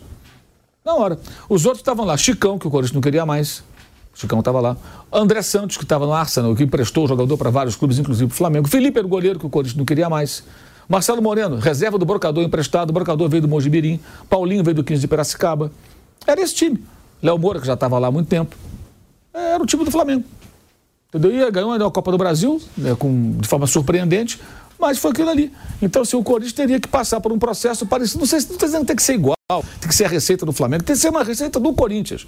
Ele tem que encontrar a sua. Não adianta ficar vendendo ilusão, gente. Hoje é o Gabigol, amanhã é outro. E o pior, pode acontecer até eles contratarem o Gabigol para o ano que vem. Aí é possível. É plenamente possível. É só não ter nenhuma responsabilidade na gestão. Você chegar no meio do ano e falar, Gabigol, você renovou com o Flamengo? Não. Faz um pré-contrato com a gente e eu vou te pagar os tubos. E você já compromete a receita do ano que vem. E contrato para 2025. Aí é possível. Mas vale a pena você investir uma fortuna no Gabriel, porque assim, um contrato de 4, 5 anos com um jogador desse, é que as pessoas não pensam nisso. O salário é alto, tem luvas, tem comissões, multiplica por 60 meses, 5 anos de contrato. É muito dinheiro. A última conta que eu fiz estava dando 128 milhões. É muito dinheiro. Vampeta, é mais ou menos o valor de uma venda de um garoto que nem o Moscardo ou mais, que você vai pagar ao longo desse tempo todo. É, vale a pena? É essa a prioridade? É o que eu falo, é o cara que está com uma casa o banheiro está em obra, está tudo no tijolo, não tem descarga, não tem nada. Na sala ele tem uma televisão de 78 polegadas, um sofá maravilhoso e tudo, mas a casa está caindo aos pedaços. É isso, você tem o Gabigol, mas tem vários outros problemas. Então não faz sentido. Eu acho que um dos nossos papéis na, na imprensa é questionar também os dirigentes, como você questiona um prefeito quando toma atitudes é, inconvenientes que não são é, importantes ou prioritárias para a cidade, obras que não fazem sentido, tem que ser questionado. Mesma coisa um clube de futebol, gente. É quando alguém vende uma ideia, uma ilusão, de trazer um jogador caro, famoso, midiático, né? É, para demonstrar força. Ah, desistimos? O que, que o Corinthians ganhou com isso? Nada. O clube não ganhou nada. Só uma visibilidade dos dirigentes momentânea que no final vira o que? Vira meme. Está todo mundo rindo. O torcedor dos outros times, não só do Flamengo, estão tirando sarro. Estão tirando sarro. E alguns bobos ficam ali se iludindo. E ficam com raiva de gente como eu. Porque estão falando para eles só a verdade. Essa é a verdade dos fatos. Espere o balanço do Corinthians se abriu e dê uma olhada. Se cabe o Gabigol ali dentro. Vamos para um rápido intervalo na Rádio Jovem Pan. Já voltamos com o bate pronto para você. Seguimos no canal do YouTube Jovem Pan Esportes. Vai deixando o seu like até em cima desse assunto. Nosso GC aqui, ó. Quem sabe em 2025. Porque o Gabigol pode assinar um pré-contrato com o Timão no meio do ano. O contrato dele vai até 31 de dezembro de 2024. E no meio do ano, se não renovar com o Flamengo, fica à disposição para assinar um pré-contrato com qualquer outra equipe. Essa é a situação. Mas no momento, o Corinthians saiu aí, é, pelo menos acabou é, com esse sonho de, de Gabriel Barbosa ou Gabigol. No caso do Firmino, a gente até ouviu a nova diretoria do Corinthians responder sobre o Firmino foi uma resposta bate-pronto, né? É, de maneira clara, ó, não tem nada, isso aí é mentira. Nem pensamos. Né? Nem pensamos no Firmino. O dinheiro que ele mas... recebe é, é impagável. É impagável, mas no caso do Gabigol, essa diretoria do Corinthians alimentou essa história. Foi alimentando essa história do Gabigol. E para o jogador também fica muito cômodo, porque ele está renovando com o Flamengo e para ele é ótimo ter um clube interessado. Ah. Então ele também vai alimentar essa história até onde der para conseguir arrancar mais do Flamengo na outra negociação ou para conseguir a renovação com o Flamengo. Então, assim, essa é a situação envolvendo Gabigol, Corinthians, pode acontecer futuramente, tem, mas no momento não. Tem outro erro do Marcos Braz. O Marcos Braz, cerca de 15 meses antes do contrato do Gabigol se encerrar, lá para outubro do ano passado, deixou tudo acertado, praticamente acertado, para renovar o contrato do Gabigol, nas bases mais ou menos que foram reveladas pela imprensa há pouco, poucos dias, né? mais quatro, um ano, que é esse ano que estamos agora, mais quatro, com aumento de salário, com luvas, com, com, com tudo que tem, teria direito. A notícia pegou mal, a torcida reagiu mal pela fase dele. Por que você vai dar um aumento, um contrato novo tão longo, até 32 anos, para um jogador que está em uma fase? Que história é essa? Por que esse tempo todo de contrato? E dentro da diretoria repercutiu muito mal. Parou no Landim. Não sei se o Landim já tinha autorizado ou não o Marcos Braz a fazer esse acordo. Possivelmente até ter dado sinal verde. Mas travou nele. Ele sentiu, opa, parou. Agora, o, o, os representantes do jogador, quando vão negociar, claro, eles não estão errados. Eles vão chegar e falar, não, vocês acertaram com a gente isso aqui. Agora eu quero isso aqui. Quatro anos nessas condições. E vai ficar esse impasse. Se o Corinthians volta amanhã, querendo oferecer ao Gabigol um contrato maravilhoso, claro que ele vai especular em cima disso. O Corinthians ou qualquer outro clube. Ou, seja, o Flamengo se meteu também numa situação ruim nessa negociação, porque vai ficar o dito pelo não dito. O Flamengo fala, não foi bem isso que eu prometi. E os representantes do atleta falam, não, vocês prometeram sim. Esse, essa situação agora é uma outra pataquada do departamento de futebol encabeçado pelo Marcos Braz. Não tinha nada que negociar um negócio desse. Tão cedo. 15 meses antes, né? Qual, qual o sentido, qual a lógica? Não, não, mas ele pode assinar um pré-contrato. Então tá bom, faz o contrato de um ano, dois anos, em bases mais razoáveis. Se o Gabigol estivesse jogando em 2023 o fino da bola, fazendo gols decisivos, ganhando títulos, acho que ninguém ia nem reclamar. Não, renova com ele, vamos embora. O cara tá, né? É ídolo. Mas não, foi o contrário. Ele até arranhou um pouco a sua idolatria no ano passado. Não só em campo, como nas suas aparições em entrevistas. O que ele fez naquela entrevista no Pá, inverte os papéis, inverte os papéis. O jogador do Flamengo dando uma entrevista flertando com outro clube, com sua torcida, que foi a torcida do Corinthians. Sendo entrevistado pelo Igão, que estava com a camisa do Corinthians, que é corintiano ali, puxando o assunto, e ele jogando charme. Pô, não, porque seria lá, negócio de favela, é muito legal. Usou uma outra palavra, né, um palavrão. Pô, peraí, cara. Peraí. Não tem cabimento, cara. Se ele fosse um atleta livre, um jogador que estivesse indo para o Corinthians, legal, bacana. Se jogasse no futebol internacional e tivesse aqui de férias, poderia até ser. Mas não, são clubes. Pega um jogador do Corinthians. Imagina o Cássio dando uma entrevista e falando: ah, jogar no Flamengo seria, né? Nossa, aquela torcida do Maracanã, quando eu vou lá, eu fico realmente impressionado. o corintiano ia gostar. Não, legal, Cássio elogiando a torcida do Flamengo. Ah, a banana. Os caras ficam furiosos, lógico. O torcedor não gostou. Então, quando o Gabigol faz isso, ele arranha a sua idolatria. Eu acho que é pouco inteligente. Porque ele não conquista os corintianos com isso, só os bobos que se iludem com isso. Porque está jogando só um charminho, né? E ele fica mal com a torcida que o trata tão bem. E que esse ano que passou até teve alguns, alguns momentos de, de, de crise, por conta dessas atuações. Que, que agora está fazendo tratamento físico, bota na rede social. Não basta. A questão é técnica também. Tem que melhorar a finalização, chutar com o pé direito, perder a cabecear, aumentar o repertório dele como jogador de futebol. Está bem fisicamente, tecnicamente, mal não vai resolver rigorosamente nada. Então, mais uma pataquada capitaneada pelo Marcos Braz. Porque fez um acordo e eu acho que aí o, o agente do Gabigol não está errado, não. O cara vai falar o quê? Se você botou isso aqui para mim, eu agora quero que você cumpra. Então, como é que vai ser? É muito possível, provável, não sei, mas é possível que haja um grande impasse na renovação do contrato do jogador. E aí, eu não duvido nada que o Corinthians chegue lá e fale, não, eu pago isso tudo. Porque é mais ou menos que nem o Rames Rodrigues, né? O São Paulo contratou o Rames Rodrigues assim. Não, vem aqui, luvas é no ano que vem. Ano que vem chegou. Daqui a pouquinho tem que pagar. Retorno técnico ele não deu até agora. Tomara que ele jogue bem e tal, mas não aconteceu. Porque o dirigente de futebol é dessa maneira. Depois vê como é que fica. Amaldo, quando, quando a parceria Landim e Algodão, quando o Algodão vai conversar com, os, com os, o staff do Gabigol, é, e ó, vamos combinar aqui que seja três anos, dois milhões por mês, mais mais luva. O El Gordon, ele leva pro Landim e o Landim aprova, né? Ele, é, ele, esse é o ciclo normal. Tem, é, o ciclo a normal minha, é esse. A, né? minha dúvida. Você acha que ele chegou e falou, tá feito. A minha Depois dúvida, leva e falou, ó, fechei assim. É, a minha dúvida é se antes de apresentar, de concordar né, com isso, ele submeteu a aprovação do presidente ou se ele, por conta, não, não, o presidente vai topar e tal, alguma, eu não sei, só não sei. Eu sei que parou no presidente, foi ali que parou, isso aí é certo. Quando bateu nele, e acho que não foi só porque ele achou muito coisa parecida. Foi também pela repercussão, porque muita gente já foi no ouvido e falou: peraí, que negócio é esse? Por que, que vai dar mais quatro anos de contrato com aumento de salário? O cara, o jogador em má fase, ele, ele é. Gente, o Gabigol hoje, a verdade, a pessoa já esqueceu, ele é reserva. Ele é reserva no Flamengo. Ele não é nem titular. Ele não é um reserva assim, momento. ele é reserva, ele é banco. Ele era com o São Paulo e continuou com o Tite. Ele é banco. E eu não sei nem como é que ele vai entrar nesse time. Ele vai ter que capinar sentado, como diria o Apolinho, para conseguir arrumar um espaço nesse time pela característica, pela formação do time do Tite, pelos jogadores que jogador que já chegou, pelo, enfim, se for 4-3-3, ele vai ter Pulga, De, La Cruz, Arrascaeta, os dois pontas, que pode ser Luiz Araújo, Cebolinha, Bruno Henrique e Pedro. Onde que ele vai entrar? Ele vai ter que fazer algum outro papel, talvez jogar de ponta direita. Como é que vai ser? Vai barrar o Pedro? Será? O Tite levou o Pedro para a Copa, não levou ele. Eu estava pensando nesse time, será é? que Pulgar, ou Pulgar Gesso e Arrascaeta, ou De La Cruz pelo lado direito, Cebolinha pelo esquerdo, pode ser isso? Pode ser também. E, o, e o Pedro... Pode ser, ou Gesso na ponta direita. É. Então, mas de uma forma ou de outra, é ruim, é difícil de entrar aí para o Gabriel se encaixar. Ele vai ter que estar tá voando e vai ter que se adequar ali ao que o Tite vai querer. E quando a gente usa a seleção brasileira como referência, o que acontece? O Gabigol não disputava a posição com o Pedro. Ele disputava a posição com outros jogadores de lado, né, na visão do Tite, né? Que ele levou vários jogadores para jogar do lado do campo. E o Pedro era o homem de margem de área. Mas o Tite levou o Pedro ou seja, ele, ele, claramente ele gosta do Pedro. O Gabigol, mesmo quando o Gabigol estava fazendo gol de final de Libertadores, ganhando tudo, artilheiro do Brasil 2019, ele não era chamado. Era chamado eventualmente. Então, me parece que pelo retrospecto, não é, não é que o Tite não gosta do Gabriel. O, o, estilo, a maneira de jogar do Gabriel, não me parece, pelo histórico, ser aquela que ele mais gosta para o time dele. Então, para o Gabriel jogar, eu imagino que ele vai ter que estar tá muito bem para criar aquela situação que o Tite vai ficar, pô, eu tenho que encaixar esse cara no time treinando pra caramba, entrando, metendo gol, jogando muito bem. E aí não é uma questão só física, é técnica também. Tecnicamente ele teve um declínio muito grande no ano passado. Então ele tem um desafio. Ele hoje é um reserva.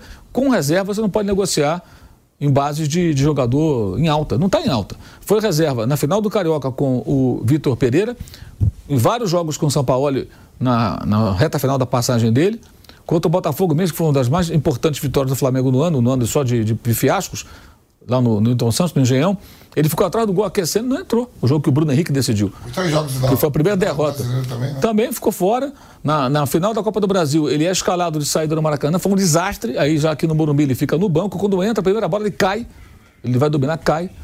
Então, muito mal. Então, assim, ele hoje é um reserva. E aí parou no Landim. Essa, Agora, a pataquada está formada. Essa, essa desistência do Corinthians. Não tá chegando é, um pouquinho eu acho que enfraquece um pouco a discussão do staff do, Sim. do, do, do, do Gabigol com o Flamengo. A questão é se voltar no meio do ano. É, então, então eu não duvido de nada. Nesse momento, acho que enfraquece um pouco a Sim. conversa. É, e aí, e o que, que, pode acontecer? Bom, pode acontecer que ele tem um contrato até o final de 2024. Ele, ele tem uma grana dele garantida lá, vai receber em dia, o Flamengo vai pagar em dia, sem nenhum problema. Então, é, é, e aí, o que, que vai acontecer? Vai ser um problema para o Tite? Ou ele vai se conformar, por exemplo, se for definido mesmo que ele será banco, será usado só em, em momentos especiais ou, ou, momentos, poucos momentos pelo Tite? Dizer, os próximos as próximas semanas a gente já vai notar isso, quando a, quando a bola começar a rolar, o que é que o Tite vai fazer mesmo com, com o Gabigol. Ou não, ou ele decidiu agora, já está treinando antes, o Mauro falou que está tá fazendo treinamento físico e também vai fazer treinamento técnico. Ele pode voltar a ser uma boa alternativa. Agora, o contrato vai caminhando para o final. É, se chegar na metade do ano e ele entender que tem que fazer um acordo com algum outro clube, Agora, o clube, para contratar o Gabigol, não vai oferecer uma cesta básica, com todo respeito. Vai ter que ter é, é, garrafa para vender. É isso que a gente tem que saber. Se o, o, clube que fizer isso, aqui no Brasil talvez, realmente vai, vai dar um passo maior que a perna, ou então não, vai contratar sabendo que tem condições de pagar. A, a, a gestão dos clubes está muito em, em, em, moda na discussão eh, dos últimos tempos e muitas, muitas pessoas não entendem muito isso. Felizmente há outras que entendem. Entendem que uh, tem que abordar se o jogador é bom ou não e a bola rola e fim de conversa. Não sei se tem que ser assim. Eu, eu insisto nisso. Eu acho que quem ama efetivamente um, uma agremiação, um clube de futebol, tem que pensar na gestão, como é que o clube está sendo uh, dirigido como é que o caixa do clube está sendo cuidado. É, só vai ter sucesso dentro do campo. Sucesso, eu digo, eu digo por muito tempo, quando a administração do clube é, comprovadamente for eficiente, né, séria, responsável, cuidadosa. Gastar mas, por gastar. Mas, mas tem uma coisa também, viu, professor? É, vamos supor, vai voltar agora, semana que vem, a maioria dos clubes tudo voltam, né, para fazer pré-temporada. Aí o Gabigol volta e espera, tem contrato, que o senhor falou, até o final de, de 2024, né? Tem um ali. E aí, ele não, vamos supor que ele não seja titular na temporada. Certo. Com o Tite. E daqui a seis meses ele pode assinar com outra agremiação. Certo. Ninguém vai dar o dinheiro que, que ele está pedindo, não, pô, porque não é titular não vai estar jogando, o cara vai dizer assim, peraí. É isso. Ah, desvaloriza bastante. Ah, a desistência. Ô, velho, você não tá jogando aí. E se ele tiver bem, o Flamengo dá. É. Se ele tiver bem, o primeiro time que vai querer dar o um contrato para ele é o Flamengo. A grande questão é que assim, é... agora vem o Campeonato Carioca. Aí pega lá um Volta Redonda, um Madureira, um Boa Vista, mete uns gols, aí os caras vão lá e renovam o contrato dele. Esse eu acho que é... essa é uma possibilidade grande. Os dirigentes com medinho de perder o jogador, Aí renova, dá tudo que o Gabriel quer, quase tudo, porque fez gols em três, quatro times pequenos, um golzinho num clássico ali, sabe? E vai lá e renova. Eu acho que a avaliação tem que ser técnica. É, o contrato, quatro anos, é um absurdo, um absurdo. Faz por um ano, por dois anos, com meta, o que for. E o clube não pode ficar se curvando a isso. Ah, se o Gabriel foi embora, agora vai embora, pô. Se tiver que ir pro Corinthians, vai pro Corinthians, vai para onde ele quiser. Agora, ele tem que dar retorno. Ele já se pagou, na minha visão. O que ele custou, o que ele já devolveu né? não só em, em, premiações de títulos que ele ajudou muito a conquistar, mas também retorno de imagem para o clube. É um jogador que tem muito carisma, a criançada gosta dele e tal, e compra camisa e vê e tal. Então acho que foi um investimento bem feito, bom para todo mundo. Ele ficou feliz, o Flamengo também, a torcida. Mas chega um momento que, assim, que ele, você não pode viver do passado, você tem que viver do presente e projetar um futuro. Se você não consegue jogar futebol. Muitos torcedores do Flamengo falam assim: ah, o Gabigol virá o novo Luan. Você vê isso muito na rede social. É um receio que muita gente tem, porque acha que ele pode se acomodar. Eu acho um exagero comparar com o Luan, que teve um declínio absurdo na sua carreira. Acabou de ser liberado pelo Grêmio, né? O Grêmio está preocupado com o homem, agora o homem já está sem emprego. Né? O saiu do Corinthians é esse discurso, né? Não, estamos preocupados com o homem. Vamos recuperar o jogador. O, recuperar o jogador. O jogador ficou lá, jogou cinco partidas ali, entrou em cinco partidas, me parece, Isso. alguns minutos, e agora já, já não está mais empregado. Mas, enfim, é, eu acho um exagero. Mas a preocupação é, com o risco dele não voltar a jogar no seu melhor futebol, eu acho que ela é pertinente pela queda acentuada, pelas declarações que ele, ele não demonstra autocrítica. Você pode ver, ele nunca fala realmente eu fui mal, preciso melhorar, nunca diz isso, que eu acho até uma certa imaturidade, porque é tão óbvio, né? É, a questão da vida artística, que o atrai claramente. Então, você vê que é um cara que tem outras distrações. E, enfim, isso aí até me lembra um pouco lá, o especial, lá, a série do, do né? Quando, quando o Alex Ferguson abre mão dele, ele vai para o Real Madrid. É justamente no momento que o lado popstar do Beckham atinge esse patamares tão altos que tem um momento que a mulher dele vai ter um bebê, um dos filhos, e ele vai tirar uma foto para a capa de revista. Com vai modelo da hora. Com quem mesmo? É com Rihanna, né? Beyoncé e mais uma outra, que eu não estou lembrado é. agora. Duas mulheres famosas do, da música e tal, do mundo artístico. Ele vai fazer a capa de revista. Aí ele, e o filho é, nascendo. E a Vitória Beckham cuspindo a abelha africana, porque ela vai ter o bebê e ele não estava lá, ele estava no compromisso de popstar. Quando o, Ferguson, ele pega. É muito legal a série nesse aspecto, que mostra assim: o Ferguson leva ele pela mão, né? Garoto, com 13 anos de idade, pro vestiário. Ninguém entrava no vestiário, né? Ele, é, ele, ele leva o garoto. Winston. Isso. Os caras falam Paul Winston mesmo, que era capitão já da. Era, já era o time campeão lá, com o Cantona é. chega, o time é campeão, o United começando a mandar no futebol inglês para valer. E o Ferguson leva ele pela mão, tipo, ó, garoto, você vai jogar aqui, ó, pra mostrar. Esses caras aqui, você vai jogar. E ele joga com eles e vira um grande jogador. E os jogadores acham esquisito, né? O isso mesmo fala, porra. O que esse garoto tá fazendo aqui dentro? Ele de terninho, né? De é, gravatinha é. ali e tal, aquela roupinha ali e tal. E, e, o, e o Ferguson é quase um pai, da, o segundo pai dele. Ele rompe no momento que, claramente, ele até deixa isso claro na, na, na participação dele quando ele fala. É mais ou menos o seguinte, pô, ele virou popstar mais do que jogador de futebol. Ele está dividido, pelo menos, né? E aí não serve para a gente. Não serve. Ele vai negociar com o Real Madrid. O Real Madrid, aquela onda dos galácticos, queria justamente isso, né? O, tem até uma, uma, frase do Florentino que eu estava vendo outro dia da época, né? Ele falando do Raul, que o Raul, o Raul fazia gol. Mas o Raul não era midiático. E que esses jogadores como o Becker, Ronaldo e tal, esses vendem camisa, esses trazem fãs pelo mundo. Né? Vai para a Ásia, Vai para a Ásia, Ásia. Para a Ásia né? O Becker na Copa 2002, eh, ele era mais assediado pelas japonesas, coreanas e tal, do que, do que o Ronaldo que era o jogador mais famoso e tal, porque o Becker é um galã, aquela coisa toda, é uma loucura, né? E então, até se enfrentaram, vocês enfrentaram no é. caso, né? O Brasil jogou contra a Inglaterra. Agora, é, é, eu acho que o Gabriel, ele tem esse outro lado. Isso é normal que haja uma preocupação, porque o foco, eu penso assim, do atleta profissional de alto nível, não pode ser dividido. Se você for, quiser ser cantor, ator, jogador ao mesmo tempo, não. E você acha que tem esse pai para conversar com ele, Maldo? Não tem, não tem. E, não, e não tem dirigente do Flamengo com coragem para ter uma conversa, uma conversa adulta, uma conversa profissional, cara. Porque eu, eu acho que é impossível. Eu respeito outras opiniões, mas acho que se você quiser, qualquer esporte, qualquer um, em alto nível, se você quiser fazer coisas paralelas que tomam seu tempo, que distraem a sua mente, cara, você vai só jogar bola, cara.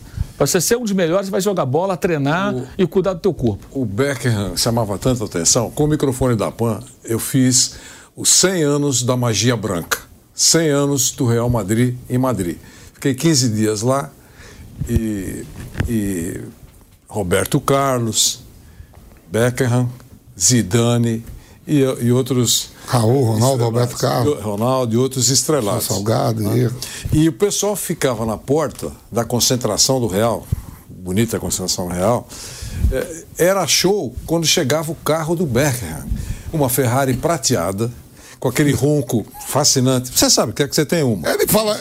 Ele fala... A, minha, a minha é dourada. É? A dele é prateada. O ronco é o mesmo. O ronco é a sua cor, a sua brilha mais. Inclusive, outro dia ele estava discutindo comigo sobre isso. Que o ronco dele, da Ferrari dele, é mais bonito do então, que o da minha. E subia aquela rampa. Estamos um impasse. Aquela rampa onde eles estacionavam os carros. Só tinha carro ruim lá, né? Da, dos estrelados. Mas a do Beckham era a estrela. Era o carro estrela. O carro Madrid. No filme ele fala também que ele comprou logo o carrão lá. É, e, então e eu, eu vi como é que era, porque o Roberto Carlos que falou: oh, daqui a pouco o Beckham vai chegar. Observa como é que é a chegada. Certo? Não da máscara, não é nada disso dele, mas estou dizendo a, a chegada. Né? Então chamava a atenção das pessoas que ficavam lá, porque as pessoas ficavam do externo da, da, da concentração, só para depois também acompanhar a saída dos jogadores. Todos eles estrelados que eram, né, fascinavam os torcedores. Mas exatamente nessa linha que o Mauro falou, quer dizer, grande popstar. O Cecil, o Cecil e o Robinho vai para lá, o Luxemburgo leva. Aí o Cecil fala que ele chegava no vestiário todo bem vestido. Né? Onde é que você compra roupa? Ele falou, tal, tal loja. Vai lá que eu vou mandar te dar um desconto. Cecil falou que pegou só uma sandália e uma camisa quando foi ver 25 mil euros. Queria devolver, mas não podia, né? Meu Deus. Pô, jogador do Real Madrid. É. Agora já foi. Já foi. e naquela época muita mídia. Então, mas eu acho assim que hoje, hoje falta muito assim, alguém para conversar com, com esse tipo de atleta. Ah, sério? Sim. Muito. Sim, é alguém com tamanho e com coragem. Eu, eu lembro, coragem. eu lembro mesmo que algumas vezes eu estava fugindo assim do foco, por exemplo, até de dentro de campo mesmo, o Parreira uma vez falou meu, ele nunca me chamou de vampeta, né? ele falou, Marquinhos, é, se você roubar seis bolas para mim na posição que você joga, você pode fazer o que você quiser dentro de campo. Eu preciso que você roube seis bolas. Que eu só queria jogar e não queria marcar ninguém. Então o cara sentava assim, ó, vamos conversar aqui. Eu acho que falta essa- esse diálogo hoje com, com, com vários jogadores. Aí ele terminou o treino e falou, ó, senta aqui comigo, deixa eu conversar com você, ó. Roube seis bolas, que o, o scout tá fazendo aqui, vo- tá faltando mais uma perna no meio campo, mais algumas bolas roubadas que você. Aí é você que não tá fazendo. E aí, ia falar o quê? É porque entrava em campo pensando, de, pô, tenho que roubar seis bolas primeiro pra depois jogar. Eu acho que falta isso hoje, essa conversa. É, é, eu acho assim que alguém que tem Alguém chegar pro Gabigol, vem é, cá, velho. conhecimento, habilidade e tamanho para chegar e falar, entendeu? Porque assim, na realidade, assim, o que eu entendo, assim, é que o, o Gabriel, esse ano de 2023, ele, ele voltou muitas casas. Assim, ele está desperdiçando uma oportunidade, assim, ele, ele arranhou uma idolatria que ele tem com a torcida do clube que ele defende, cara. Pô, pra quê? O que, que ele ganhou com isso? Aquela, aquela aparição dele na coletiva do, do, do Dorival Júnior no Rio de Janeiro, depois da, da, da derrota, né? No primeiro jogo da final. Aquilo foi muito infeliz. Aí depois ele vai no- no- na zona mista aqui em São Paulo, depois do jogo do Morumbi. São Paulo campeão. O Flamengo perdeu mais um título. Ele passa e fala: Não, Dorival, gosto muito dele. Eu vou falar, tudo bem, você pode mandar. O que eu falo? Você pode mandar perfume de presente no Natal, é, caixa de cueca, ba- batom, flores, o que você quiser, cara, de presente do Dorival. Pode mandar beijo para ele, mas tudo tem o seu momento, né? Você está na coletiva do técnico adversário no Maracanã, vários jornalistas entram ali, para que aquilo? O, o- qual o objetivo daquilo? Pô, o abraço é dentro do campo, né? Como os jogadores fazem, é muito comum isso, é até legal. O técnico adversário foi seu treinador, você gosta do cara, vai na beira do campo, na frente de todo o estádio, abraça o cara, mostra a sua, seu respeito, seu carinho pelo, pelo, pelo, pelo treinador e vai pro campo. Agora nós somos adversários, vamos pro pau. Agora ali, depois de um jogo que o Flamengo perdeu, de novo, vamos inverter os papéis. Imagina o jogador de São Paulo, São Paulo tivesse perdido no Morumbi o título do Flamengo, né? E aí o técnico do Flamengo é o São Paulo e vai lá um cara do São Paulo para mandar beijo pro São Paulo. Fosse o caso. Iam gostar? Não, claro que não. O Gabigol fez isso. Você tem dois exemplos aqui que é só você inverter os papéis. É uma bobagem, acho até meio infantil.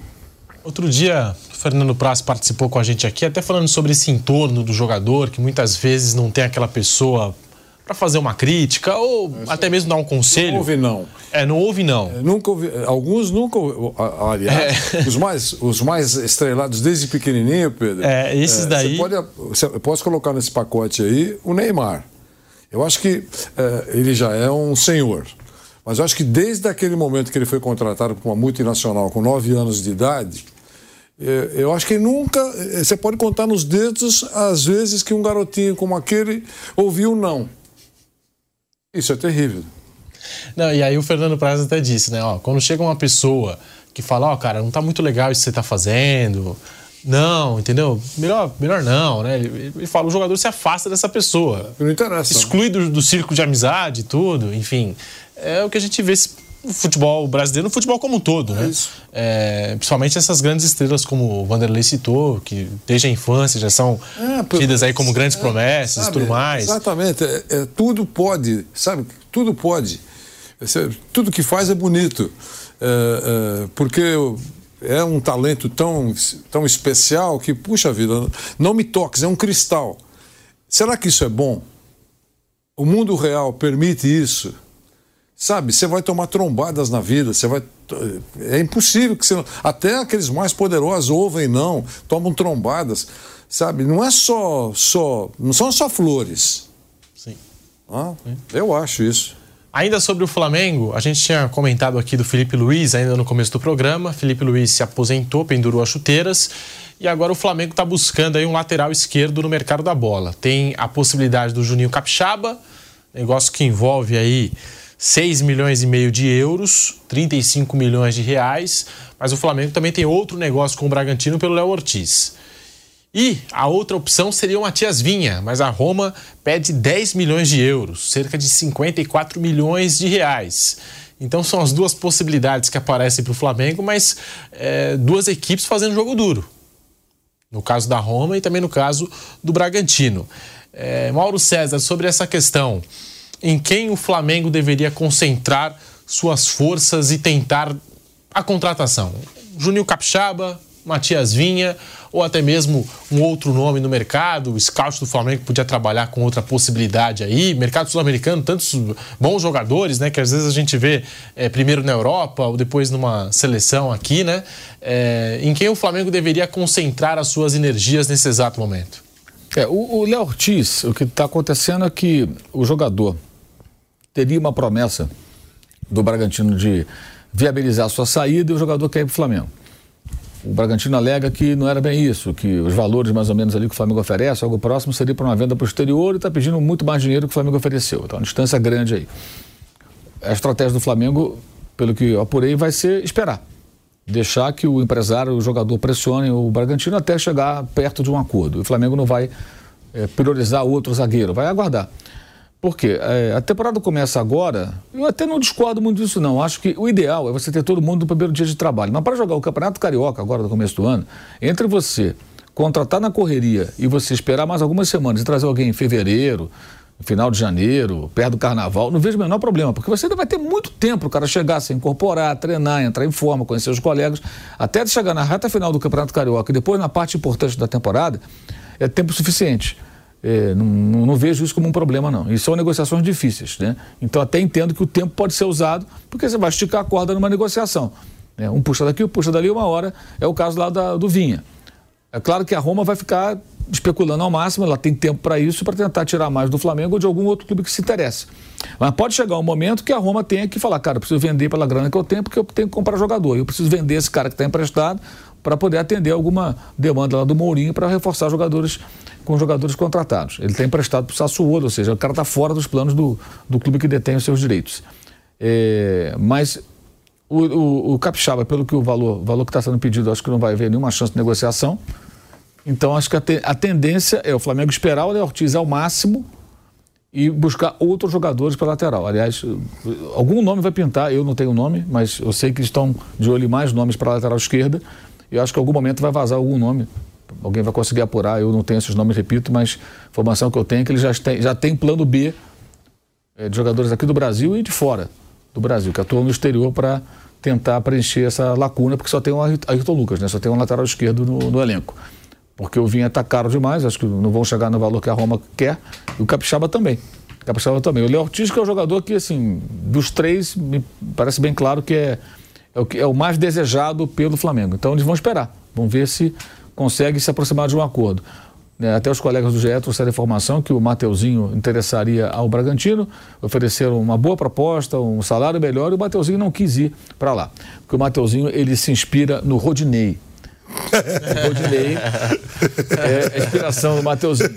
E eu observei realmente que ele se inspira no Rodinei. No Fla-Flu, a falha que ele cometeu foi típica do Rodinei.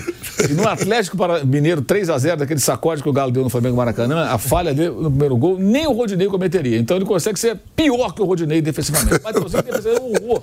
Como o Rodinei é péssimo defensivamente.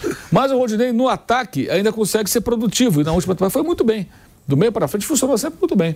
Você quer ver um jogo, Flamengo Corinthians 1x0, gol do Bruno Henrique, que ele cruzou a bola no último lance do jogo. Ali ele estava jogando de ponto direito, o Rodinei. Ele entrou para jogar de ponto direito.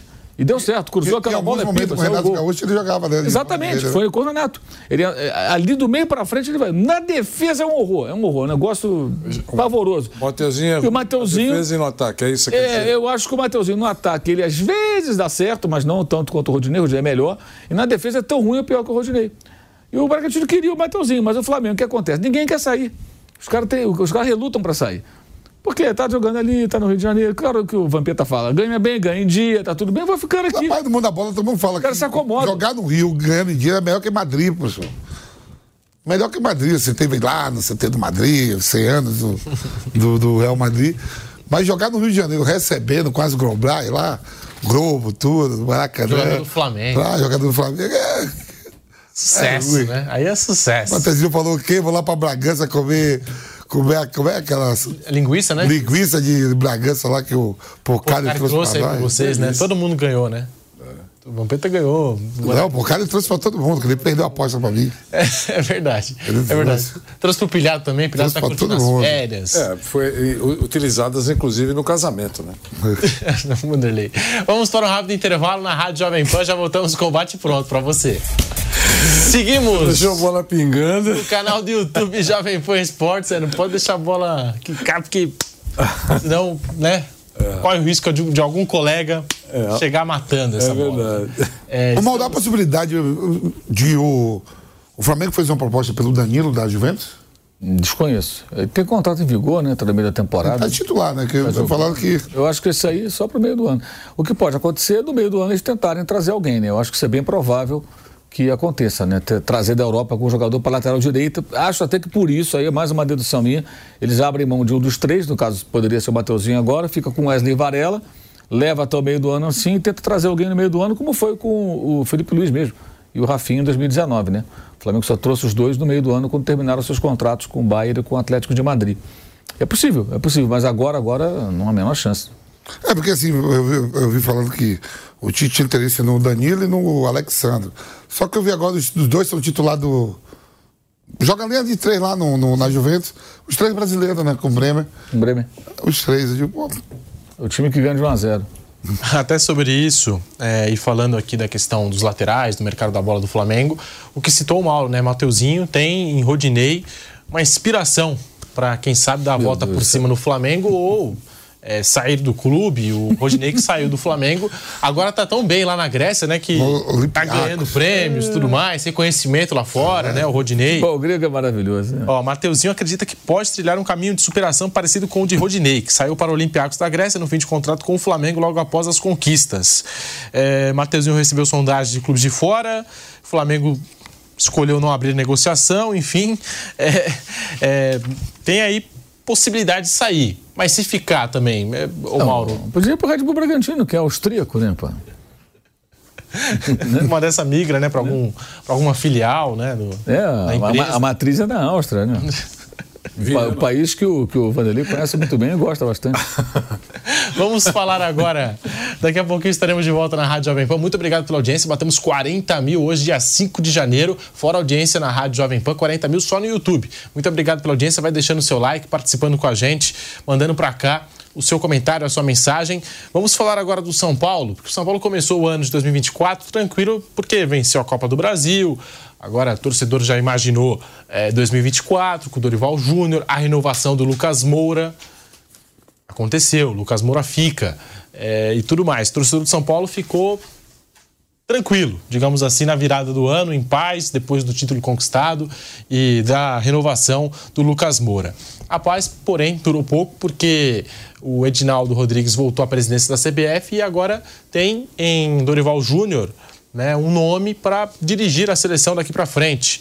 É, tanto que nas últimas horas, segundo informações de quem cobre o São Paulo, Edinaldo Rodrigues ligou para Júlio Casares, presidente do São Paulo, para consultar a possibilidade de Dorival Júnior. Estamos de volta na Rádio Jovem Pan, agora sim em todas as plataformas, falando do São Paulo, tricolor paulista que agora vê essa possibilidade de perder o técnico Dorival Júnior. Eu dizia aqui que as informações dão conta de que houve uma ligação nas últimas horas entre o presidente da CBF, voltou ao cargo o Edinaldo Rodrigues, e o presidente do São Paulo, Júlio Casares. Obviamente, Júlio Casares disse que não gostaria de perder o técnico Dorival Júnior. E o Edinaldo Rodrigues tem o Dorival Júnior como o nome nesse exato momento para assumir a seleção brasileira. Caso o Dorival saia, quem deveria assumir o São Paulo? Difícil falar em nome agora. E outra coisa, o tamanho que seria essa perda para o São Paulo, né? perder o técnico que foi campeão da Copa do Brasil, agora começando uma temporada com planejamento, com pré-temporada, tudo mais, aquilo que os técnicos pedem, é, seria uma, uma perda daquelas, eu acho que para o São Paulo, se isso de fato se efetivasse, se isso acontecer, Vanderlei. Bom, não sei, né? Quem é que o São Paulo poderia contratar, claro. Uh, não tenho a menor ideia nesse momento. Mas eu acho que uh, se esse convite efetivamente, concretamente acontecer, uh, chegar oficialmente ao ouvido do Dorival Júnior, se é que já não chegou, eu acho que, não sei se ele vai fazer isso, mas possivelmente fará. Ele tem um grande exemplo perto dele para ele consultar, viu, Vamp? Professor Murici Ramalho, que foi chamado para ser técnico da seleção brasileira pelo Ricardo Teixeira lá no Rio de Janeiro e não aceitou. E depois explicou os motivos. Não ficou convencido de algumas coisas, de segurança, de, de, autonomia de trabalho, de uma série de outras coisas que não interessa aqui esticar o assunto. Mas ele já passou por isso. e é companheiro de trabalho do nosso querido Dorival Júnior. Eu acho que eu imagino que ele, se isso aconteceu já, um, uma proposta mais concreta, ele deve ter telefonado ou conversado com, com o Murici. Murici, olha, é, quando você fez, é, é, quando você recebeu o convite do Ricardo Teixeira, o que, que você avaliou antes de dizer não? Por que, que você disse não, já que é tão fascinante ser, ser convidado para dirigir a seleção brasileira? Não é? Eu acho que é bom o Dorival conversar com, com o Murici o staff precisa avaliar direitinho. O São Paulo aparentemente já demonstrou que, olha, por favor, não venha aqui atrapalhar minha vida. Não sei se isso é suficiente para que a CBF perca o interesse, se é que efetivamente é uma coisa concreta. Ouviu, ouviram falar nos bastidores, na porta da CBF. Sabe, a gente fica um pouco com o pé atrás, porque as coisas são uh, desmentidas horas depois, quando você embarca num comentário, se aprofunda no comentário, daqui a pouco é desmentido, como foi o caso do Firmino. Ah, analisamos até posição. Vai jogar aqui, por que posição poderia jogar o Firmino? Tá certo? E aí, eu nem pensei no cara. Falou isso na entrevista coletiva lá. Então, é, é, é, tem coisa que é, que é muito perigoso para quem fala ou opina, é, se aprofundar quando daqui a pouco, mas vocês falaram isso por quê? Não tem nada. Agora, imagino que se por acaso acontecer, o, o Murici será um bom conselheiro para falar alguma coisa a respeito. Paulo César, do São Paulo, que pode perder o seu treinador para 2024. É, acho que esse é o grande problema do momento, né? Perdeu o técnico no começo da temporada. É... Acho que o São Paulo deveria rapidamente, o Casares, o presidente, procurar o Edinaldo, né? Se não fez isso, deveria ter feito. Já telefonar e falar, Edinaldo, você vai pegar meu treinador, vai levar mesmo o Dorival? Então já me adianta isso aí, porque eu tenho que correr atrás aqui. Que está na base dos rumores, né? Não tem uma coisa oficial. Então já se antecipa. É, vai ou não vai convidar o Dorival? Vou. Então tá bom, Dorival, tá, você vai aceitar, né? Então, beleza. Eu a multa é três salários. Três salários, paga a multa, aí CBF paga a multa. São Paulo não pode abrir mão de multa, né? São Paulo não está com essa condição de ficar abrindo mão de multa. Quem vai pagar não importa. A CBF paga, a CBF é rica, né? Ela pode pagar até um mês de lambuja para São Paulo aí, né? Para ajudar o São Paulo, pra, porque tá, tá, tá, sobrando dinheiro na CBF. Vai precisar, vai precisar dos três votos, dos do, dois. É, sempre dos precisa do, do, dos clubes apoiando ali. Dos né? dois, vale dois, né? Peso dois? É peso Volta do clube? É peso 2, é. exato. Vamos, vamos agradar o São Paulo, não vamos ficar sacaneando ninguém. E aí o São Paulo vai ter que agir rapidamente, né? Porque já está perto de começar a temporada, né? É, e eu acho que também tem o seguinte: a análise da, da temporada do Dorival ela é muito turbinada pelo título da Copa do Brasil, que tem grande importância, sem dúvida alguma. Mas no brasileiro, o São Paulo foi muito mal. São Paulo só conseguiu vencer um jogo fora de casa, derrotando o Bahia já nas últimas rodadas. Na última rodada. Né? Foi muito mal. São Paulo deixou a desejar no brasileiro. Então, acho que a análise global aí do que foi o trabalho dele, ela tem um ponto muito positivo, que é o mais relevante, é um título, evidentemente. Mas pensando no desempenho do time, né? Não foi essa coisa toda, não. Poderia ter sido melhor. Estamos aqui falando dessa possibilidade de saída do Dorival Júnior para a seleção brasileira. É o nome cogitado nesse exato momento, quando se fala em seleção é, o nome do Dorival e do Felipe Luiz. São os nomes nesse momento que estão na mesa da CBF e o Edinaldo Rodrigues já teria feito essa ligação para manifestar ao São Paulo esse desejo de contar com o Dorival Júnior ou pelo menos iniciar as conversas com o Dorival Júnior para comandar a seleção brasileira visando a Copa América que acontece no meio deste ano e fica essa ironia porque se a gente está falando do Fernando Diniz a CBF diz que não quer atrapalhar o Fluminense, porque o calendário do futebol brasileiro não vai parar para a Copa América, não vai respeitar o período de Copa América. Então vamos prejudicar o Fluminense. Né? Vamos devolver o Fernando Diniz, né? Volta só para o comando é, do Fluminense, não vai conciliar os dois, os dois cargos. Ah, para o São Paulo, perder o Dorival Júnior também seria né, prejudicar o São Paulo nesse caso, né, Vampeta? Falando sobre esse assunto, sobre essa possibilidade de saída do Dorival Júnior. Vamp. Então, né, o, o Dorival, ele quando estava no Flamengo, Pedro, que ele ganha a Copa do Brasil e ganha a Libertadores, né? O professor até o Vanderlei falou que era o nome mais próximo ali naquele momento para a seleção, né? Pós-Copa do Mundo, pós-Copa do Mundo, Brasil eliminado pela pela Croácia, aí o Flamengo vem e não renova o contrato com ele, aí já ficou distante da seleção, vem para o São Paulo, conquista a Copa do Brasil. Mas se for falar em, treinadores brasileiros, né? Professor, você acha que o Cuca volta a trabalhar agora com, com absolvição? Nesse ano? É, nesse ano, ano estamos em janeiro, né? Não acredito. Você acha que o Cuca volta a trabalhar? Eu você acha que algum, algum clube ainda. Você acha que vai ter assim, que nem teve, que nem teve no Corinthians, Pedro? É, ah, fumaça, não. Isso. Negócio do sul. Com agora com o Saiu, né? Que não foi mais condenado, né? Eu acho que ele volta a trabalhar, Vampeta, mas não sei se agora. Não, eu tô falando assim, que vai ser um nome que. Então, Vai ser um nome que.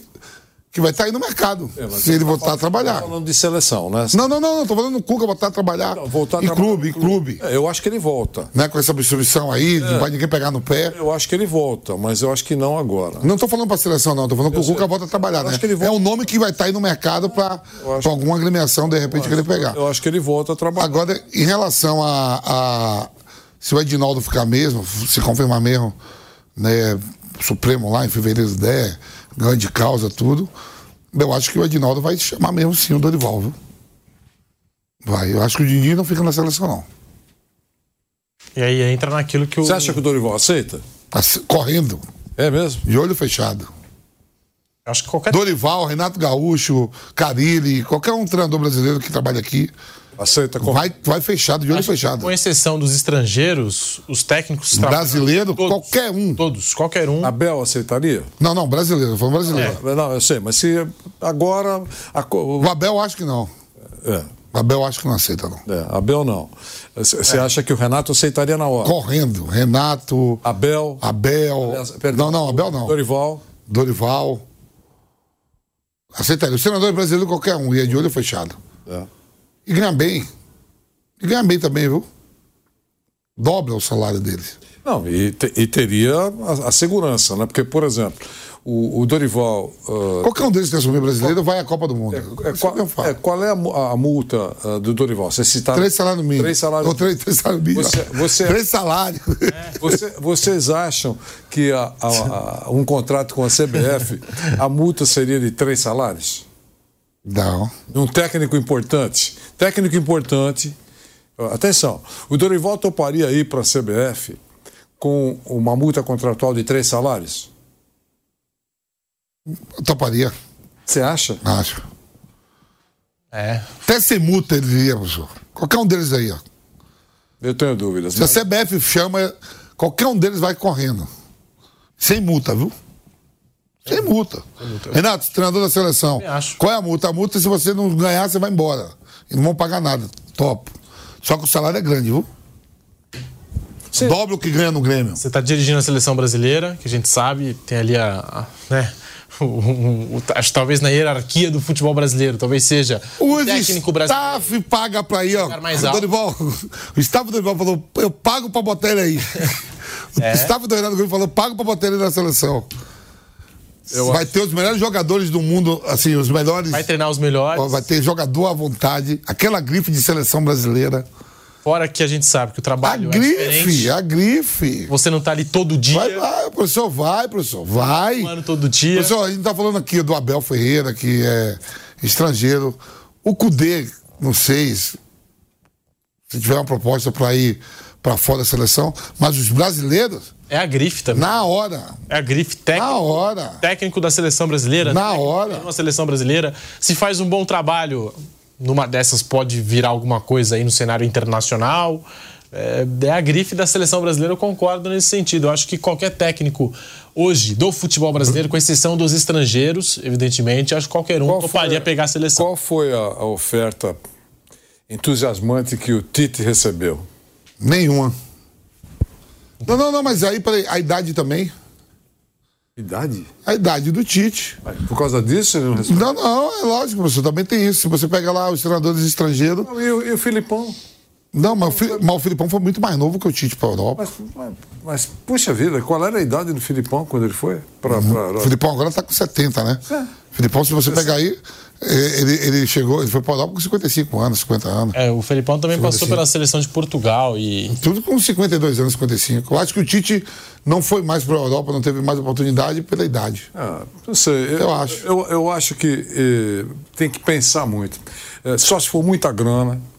Eh, e, e muita grana com segurança, porque eles descartam o profissional com uma facilidade. Veja, não foi citada até agora por ninguém a, perma, a possível permanência ou a, a, a, a, hipotética permanência do Fernando Diniz. Com a, negativa, com, a, com a negativa do, do. Qual, Pedro, qual a idade do Filipão? Vou puxar. Agora. 75. 75. Então ele. Se, se pegar 21 anos. É, 21 anos. 2002. 50 e poucos anos. 54. Então. E, e, né? qual, o é Tite idade, tem... qual é a idade do Tite? 70 e pouco também, né? Não, o Tite tem 62, confirmado. 62, né? 62. 62. É, tá não é muita diferença. Ah, não é muito, não. Então, e, e outra coisa, tem, o cara dirigiu a seleção mais estrelada do mundo. Quantos anos? Seis anos. É, seis anos. E aí ele apareceu, apareceu só um, um, convite que ele não teve interesse. Então eu acho que a seleção é importante, mas só justifica para um técnico que está bem empregado. O Nogueirópolis tem lá um técnico, não é um bom emprego. Se chamar, ele vai correndo. Eu sei disso. Mas alguns técnicos bem empregados e com contrato, sabe, contrato que o cara recebe, tal, contrato, eu não sei se é muito interessante dirigir a seleção brasileira nessa, nessa balbúrdia. Atenção, a seleção está uma orquestra sinfônica, tudo funcionando por lá, a administração é, é elogiada todo dia. Então, o cara convence, você vai, a seleção é grife mesmo. Mas no Dorival, a única coisa é grana. Dorival também não é nenhum garoto, não é sub-12. Ele tem um contrato com o São Paulo. Acho que ele, hoje ele está numa estação confortável, mas a gente sabe como é clube de futebol. Toma três trombadas aí, você não sabe o que acontece. O, o Dorival uh, viveu, digamos assim, um ambiente tranquilo, porque vocês citaram aqui a conquista da Copa do Brasil. Deu um título para o São Paulo, deu grana, uh, enfim, é bom. E ele, nesse momento, é um, é um técnico seguro, incaível no São Paulo, nesse momento. Mas a gente, nunca, a gente não sabe o que passa na cabeça de, dos dirigentes. Não é só no São Paulo, não, de forma geral. Tá certo? Sim. Então, acabou. Eu, eu acho que é muita grana e, e, outra coisa, eu, eu, o, senhor, o senhor quer fazer um contrato comigo para a Copa do Mundo, é isso? Tá bom, então nós vamos fazer um contrato até o final da Copa, é isso? Multa contratual. Se o, se o time tomar duas trombadas aí, eu, se eu mandar embora, eu vou receber até 2026, é isso? É, porque você é o meu treinador dos sonhos. Ah, aí é uma garantia de trabalho e que ele vai ter. Agora, ele tem três salários de. de, de o, o que, que o São Paulo pode fazer? Que proposta o São Paulo pode fazer para o Dorival para que ele não saia, se for o convite? Sabe qual é a única proposta que eu acho que, que, que poderia segurar o, o Dorival? Olha, Dorival, vamos fazer dois anos com multa contratual que, que, de tanto. Se você sair antes por algum motivo, nós vamos pagar os dois anos. Aí o Dorival fica. Agora ele tem três, três meses só. Se ele tiver dúvida que se o time não for bem no Campeonato Brasileiro, uh, o clube pode pensar em mudar o treinador, eu acho que ele vai mesmo. Toma a ponte aérea para o Rio de Janeiro, vai agora. Se surgir o convite, se for verdadeiro o interesse. Só se for por isso. O Carlos Vinícius mandou para cá essa mensagem aqui, já que a gente estava falando de Felipão, Tite comparando os dois, ele escreveu: a diferença é que o Felipão ganhou. O Felipão ganhou a Copa do Mundo, o Tite não. O Tite teve duas ah. oportunidades e não ganhou. É. E, e, isso faz toda a diferença. O resultado na seleção faz toda a diferença. Sobretudo então, na Copa do Mundo. Então. Porque você pode ganhar a Copa América, você pode ser o líder das eliminatórias, invicto. O Tite prova isso, né? O Tite já provou isso duas vezes. É lógico. Chega na Copa do Mundo, não ganha, você vira o vilão. Mas, mas você acha que o Scaloni, por ser argentino, tudo que tem, né? Mais descendência europeia, se ele sair da seleção, ele tem proposta de time grande da Europa? Eu não sei se ele tem da Europa, mas, mas vai ter fila lá. Eu acho que o, eu acho que o mercado. Não, para a Argentina, né? Não, não, na Argentina e aqui no Brasil, por exemplo. Não, para contratar o Scaloni, estou falando assim. É. Na Europa, você acha que ele tem. E eu acho que ele teria. O mercado eu acho que é mais fácil para os argentinos do que para os brasileiros. Isso é. é, é o cara, o cara é. pensa no Simeone, por exemplo. Pochettino, vários, vários, outros argentinos. Vários treinadores argentinos que têm aí dirigindo seleções por todo o continente. Aqui qual, qual então é, se fala. No qual, continente... É, mas não, mas é importante você falar ah. isso, Qual é o brasileiro que está dirigindo seleção no continente? Ninguém, aqui no nosso continente, vizinho aqui. Não, e, e, treinadores pra caramba, tem treinadores pra caramba argentino, né? Certo, várias. propostas. Várias. Então, eu acho que teria gente para contratar. Se ele teria sucesso ou não, eu não sei. Mas eu acho que teria, campeão do mundo. Enfim, eu acho que teria. Porque o Galhardo, o Galhardo ficou aí também, professor, também. de molho, e foi parar lá na. Eu acho que o mercado europeu é mais aberto para o técnico argentino. Tem é. vários, né? Isso é muito lógico. É, o Sampaoli também, né? O Sampaoli é. sempre trabalhou aí na Europa, sempre teve é. né, a disposição, espaço aí na Europa e tudo mais, entre outros técnicos argentinos. Você sempre vê um técnico argentino ali ou aqui na Europa, né? Brasileiro que não. você não vê mesmo. É. Você, vê, você não vê mesmo. Você vê em países distantes. Mas mundo árabe. Quando é, quando é mundo árabe? É. Quando? Ou quando foi aquela enxurrada pra China. Alguns que você nem. Que foi pra China, aí que foi o Mano Menezes, foi o próprio Filipão, foi o Cuca. Por isso que. Tudo pra China, que deu aquela Aqui não ia. Mas na Europa mesmo. Por isso que o ponto mais alto para o técnico aqui do futebol brasileiro, eu imagino assim, é a seleção brasileira. Porque não consegue. Então, é por isso que, é, então, é por isso que eu estou falando. Professor, a gente vai pegar aqui Dorival Júnior, Filipão. Filipão. Ó, Dorival, Filipão, Cuca, Cariri, Fernando Diniz. Quem tem mais aí dos brasileiros? Renato Gaúcho. Eu não vejo, não enxergo nenhum deles voltando, indo para a Europa. Eu, você veja, eu entendo tudo que vocês estão falando e acho que vocês estão muito próximos da verdade, mas eu fico incomodado em saber o seguinte: será que quem é convidado não, não olha o que está sendo feito com o Fernando Diniz? Ou não tem importância isso? É, sabe, eu fico pensando, porque até três, quatro semanas era um interino esperando o Ancelotti. Não, quando teve o primeiro jogo contra a Bolívia, que foi 5x0, era o cara, não precisa nem mais do Ancelotti, lembra? Não, algum... Aí chegou aqui, a gente chegou aqui, aqui no programa, a gente falou. É, pra quê, O Bruno Prado mesmo falou assim: não, calma aí, nem, nem tanto ao céu como é, ao inferno. Então, mas, mas aí, não era só. Já estavam pensando no, no Fernando Diniz, estavam, eu digo, CBF, pensando no Fernando Diniz para 2030, pela juventude dele e ainda ficando perto do, do mestre Ancelotti na Copa de 2026, imagine como ele chegaria em 2030. Já com uma, com, uma, com uma Copa de experiência, trabalhando perto do Ancelotti, e depois trabalhando todo o ciclo até 2030. Esse é o cara, pronto. Eles vai quando chegar na metade do ano, possivelmente, ei Fluminense, vim aqui só para te ver, um beijo, até logo. Esse era o cenário. Agora teve esse, esse, terremoto político aí, o homem saiu, voltou, já e não fala, porque eu acho que ele devia falar, atenção, voltei, quero só dizer, Ancelotti não vem, porque eu esperava isso, Ancelotti não vem mais, infelizmente, tá, fala qualquer coisa que você quiser falar. Se tiver alguma coisa para mostrar, um WhatsApp do Ancelotti, mostra. E aí, então agora, o professor Fernando Diniz não é mais interino, é o treinador efetivo. Boa tarde, PT, saudações. Mas não fez isso.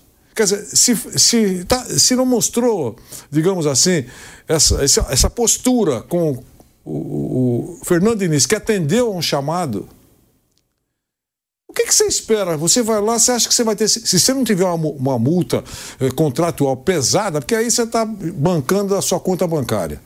Né, Vamp? Você sabe que você vai. Se, você, se você for demitido, você vai ficar com uma poupuda importância na sua conta corrente. Aí é uma outra conversa. Mas se não for assim, quem é que vai aceitar sem a segurança? Aí daqui a pouco tem Assembleia Geral, tiram o presidente, se for o caso, e aquele que. eleição e tal, tal, tal. Ah, bom, o, o Dorival é maravilhoso, cabelos brancos prateados, fantástico, mas meu técnico é o fulano de tal. Cara, é, é uma insegurança total ser trocar de emprego seguro. Se você tiver um emprego seguro. Não, você está na praça e também o meu presidente não gosta muito de mim, se eu tomar duas trombadas eu vou embora. Aí é outra conversa. Vamos falar agora do Palmeiras. Palmeiras de São Paulo, vizinhos de muro, na Marquês de São Vicente, a gente sabe. E o Palmeiras anunciou hoje pela manhã a contratação do lateral Caio Paulista. Opa! Contrato até dezembro de 2028. O jogador chega ao Palmeiras, lateral esquerdo, com a possibilidade também de ser ala, e também provocou o São Paulo nas redes sociais. Na bio do, do Instagram, né? Como, é que, como, como chama? Né? No, no, no perfil dele na, nas redes sociais, ele colocou, ó, mudou o nome dele para é, de Caio Paulista para Caio do bicampeão paulista. E o Palmeiras, que é, nesse bicampeonato paulista, bateu o São Paulo. No ano passado, Palmeiras e Água Santa na decisão. Na outra, na outra oportunidade foi Palmeiras e São Paulo. E foi para mim uma das grandes viradas da história do confronto, porque o São Paulo é, começa vencendo por 3 a 1 no estádio do Morumbi, Palmeiras vai lá 4 a 0 no Allianz Parque, né? É, título que o torcedor do São Paulo e também, enfim, depois do primeiro jogo, depois do que aconteceu no Morumbi, acho que né, o São Paulo entrou com um certo favoritismo na segunda partida e levou de 4 a 0. Enfim, dessa história a gente, a gente lembra muito bem. Mas tá aí, Caio Paulista chega ao Palmeiras já com essa rivalidade toda. É, torcedor do São Paulo, obviamente, fica chateado do Palmeiras por conta dessa rivalidade. Vai ficar mais animado. Pô, a gente tirou o jogador aqui é, do nosso rival, a gente tirou o jogador do São Paulo. Tem tudo isso. Nós temos os números de Caio Paulista em 2023.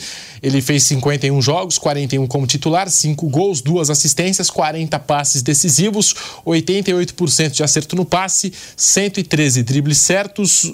Duelos ganhos 251 e recuperou 266 bolas. E fez gol contra o Palmeiras na Copa do Brasil. Campeão da Copa do Brasil pelo São Paulo, agora chega oficial. Tá lá, tá feito. Caio Paulista é do Palmeiras, Vanderlei. Bom, ele ganhou um grande espaço, né? Nesses últimos, nessas, nas últimas semanas, né? É, eu acho que foi um negócio assim que o staff dele não esperava, e nem o próprio Caio Paulista, com todo o respeito, né? não esperava que ele ocupasse tanto espaço nos últimos tempos com essa, digamos, eh, transferência, né? polêmica transferência. Né? Mas o Palmeiras contratou um jogador que teve o dedo do professor Abel Ferreira, para a contratação, entendendo que ele é versátil. O Pedro Marques falou isso várias vezes aqui, que esse talvez tenha sido o grande motivo da investida do Palmeiras para tentar o Caio Paulista. Uh, agora vamos esperar o que, que ele vai fazer no, no, no, Palmeiras, essas estilingadas todas aí que a gente fala, uh, faz parte. Deve tá, ele deve ter algum espinho na garganta e o São Paulo também tem espinho na garganta com relação com a maneira como ele saiu. Enfim, o, o empresário diz que não é bem assim. Eh, de qualquer maneira, ele já faz parte do passado na vida do São Paulo, agora ele já pulou o muro, é jogador do Palmeiras e que seja feliz. É isso, mas ele ocupou espaço que, se não tivesse essa época do ano, digamos assim, com uma ausência importante de um noticiário, ele não teria conseguido. Seria uma, uma notícia, digamos assim, com todo respeito, mas essa é a verdade. Seria uma notícia de pé de página. Estamos de volta à Rádio Jovem Pan. Palmeiras que anunciou o seu terceiro reforço para a temporada, já tinha anunciado Aníbal Moreno, também o atacante Bruno Rodrigues e agora pela manhã anunciou Caio Paulista. Acabou a novela, tá lá, tá feito. Caio Paulista, novo jogador do Palmeiras, contrato até dezembro de 2028. Tá aí, agora é oficial, Vampeta. E cinco anos de contrato, hein? Bastante coisa. Porra. Eu achei um contrato Caralho. muito longo. Jogador que deve ser útil pela versatilidade, como a gente citou aqui, fez um bom ano pelo São Paulo. Inclusive, marcou gol contra o Palmeiras na Copa do Brasil, no duelo entre as equipes. Mas eu achei cinco anos de contrato muita Será que o Palmeiras vai vender o Vanderlan, né? Tem isso também, a gente o trouxe Milan, essa né? possibilidade. O Milan aparece como um dos times interessados no Vanderlan. Vai dar cinco anos de contrato pro Caio, o Vanderlan é novo também. E o, o Piqueires também não é velho e vai ficar todo mundo. É difícil. Alguém vai sair aí. Vai eu acho que o Vanderlan. Os três vão ficar, né? Acho que o Vanderlan vai dar área, viu? E outro... Tem outro menino lá também que dá pra Kevin. né? O Kevin, né? O Kevin tá negociando com o Shakhtar Donetsk. As Eu acho que o Palmeiras vai vender o Vanderlan, porque cinco anos de contrato. Não vai, o Piqueires é titular absoluto. O Vanderlan, convocado, joga. Não sei não, viu? Três laterais esquerdos aí. Três laterais esquerdos e esse ano a gente já tinha falado isso. O tema Caio Paulista a gente vem comentando desde o Natal. Um pouco antes do Natal. Esse tema, né? É, pulou o muro, tudo mais.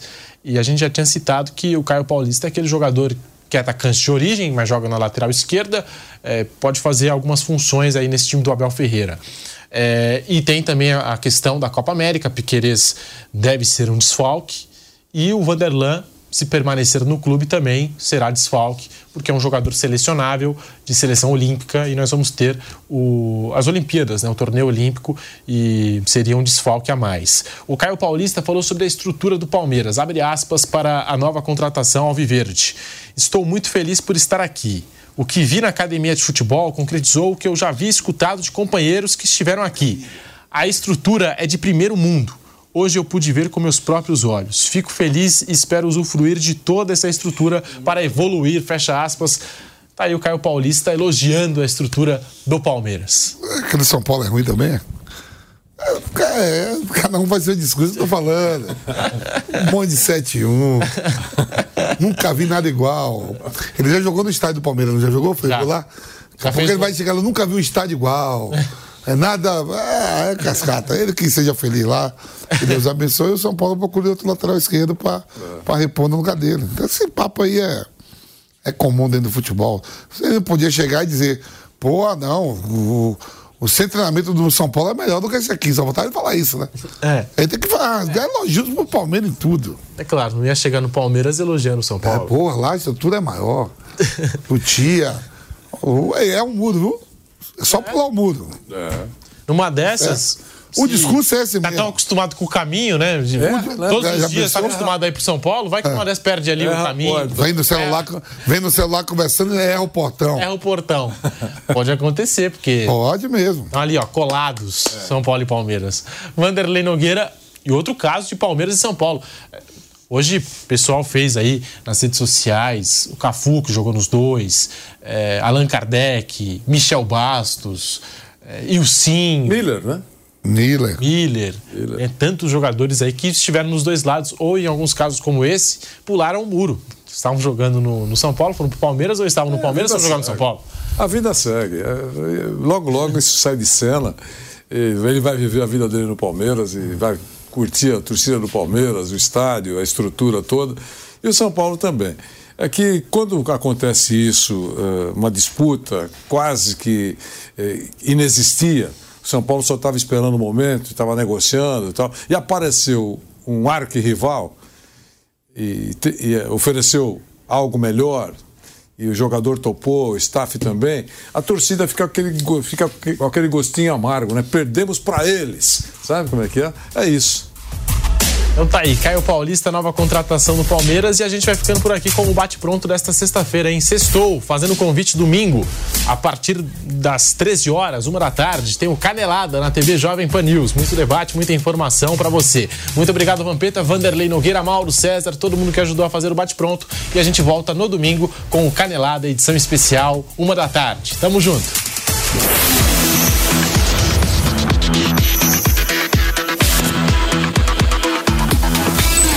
Bate pronto. Realização Jovem Pan News.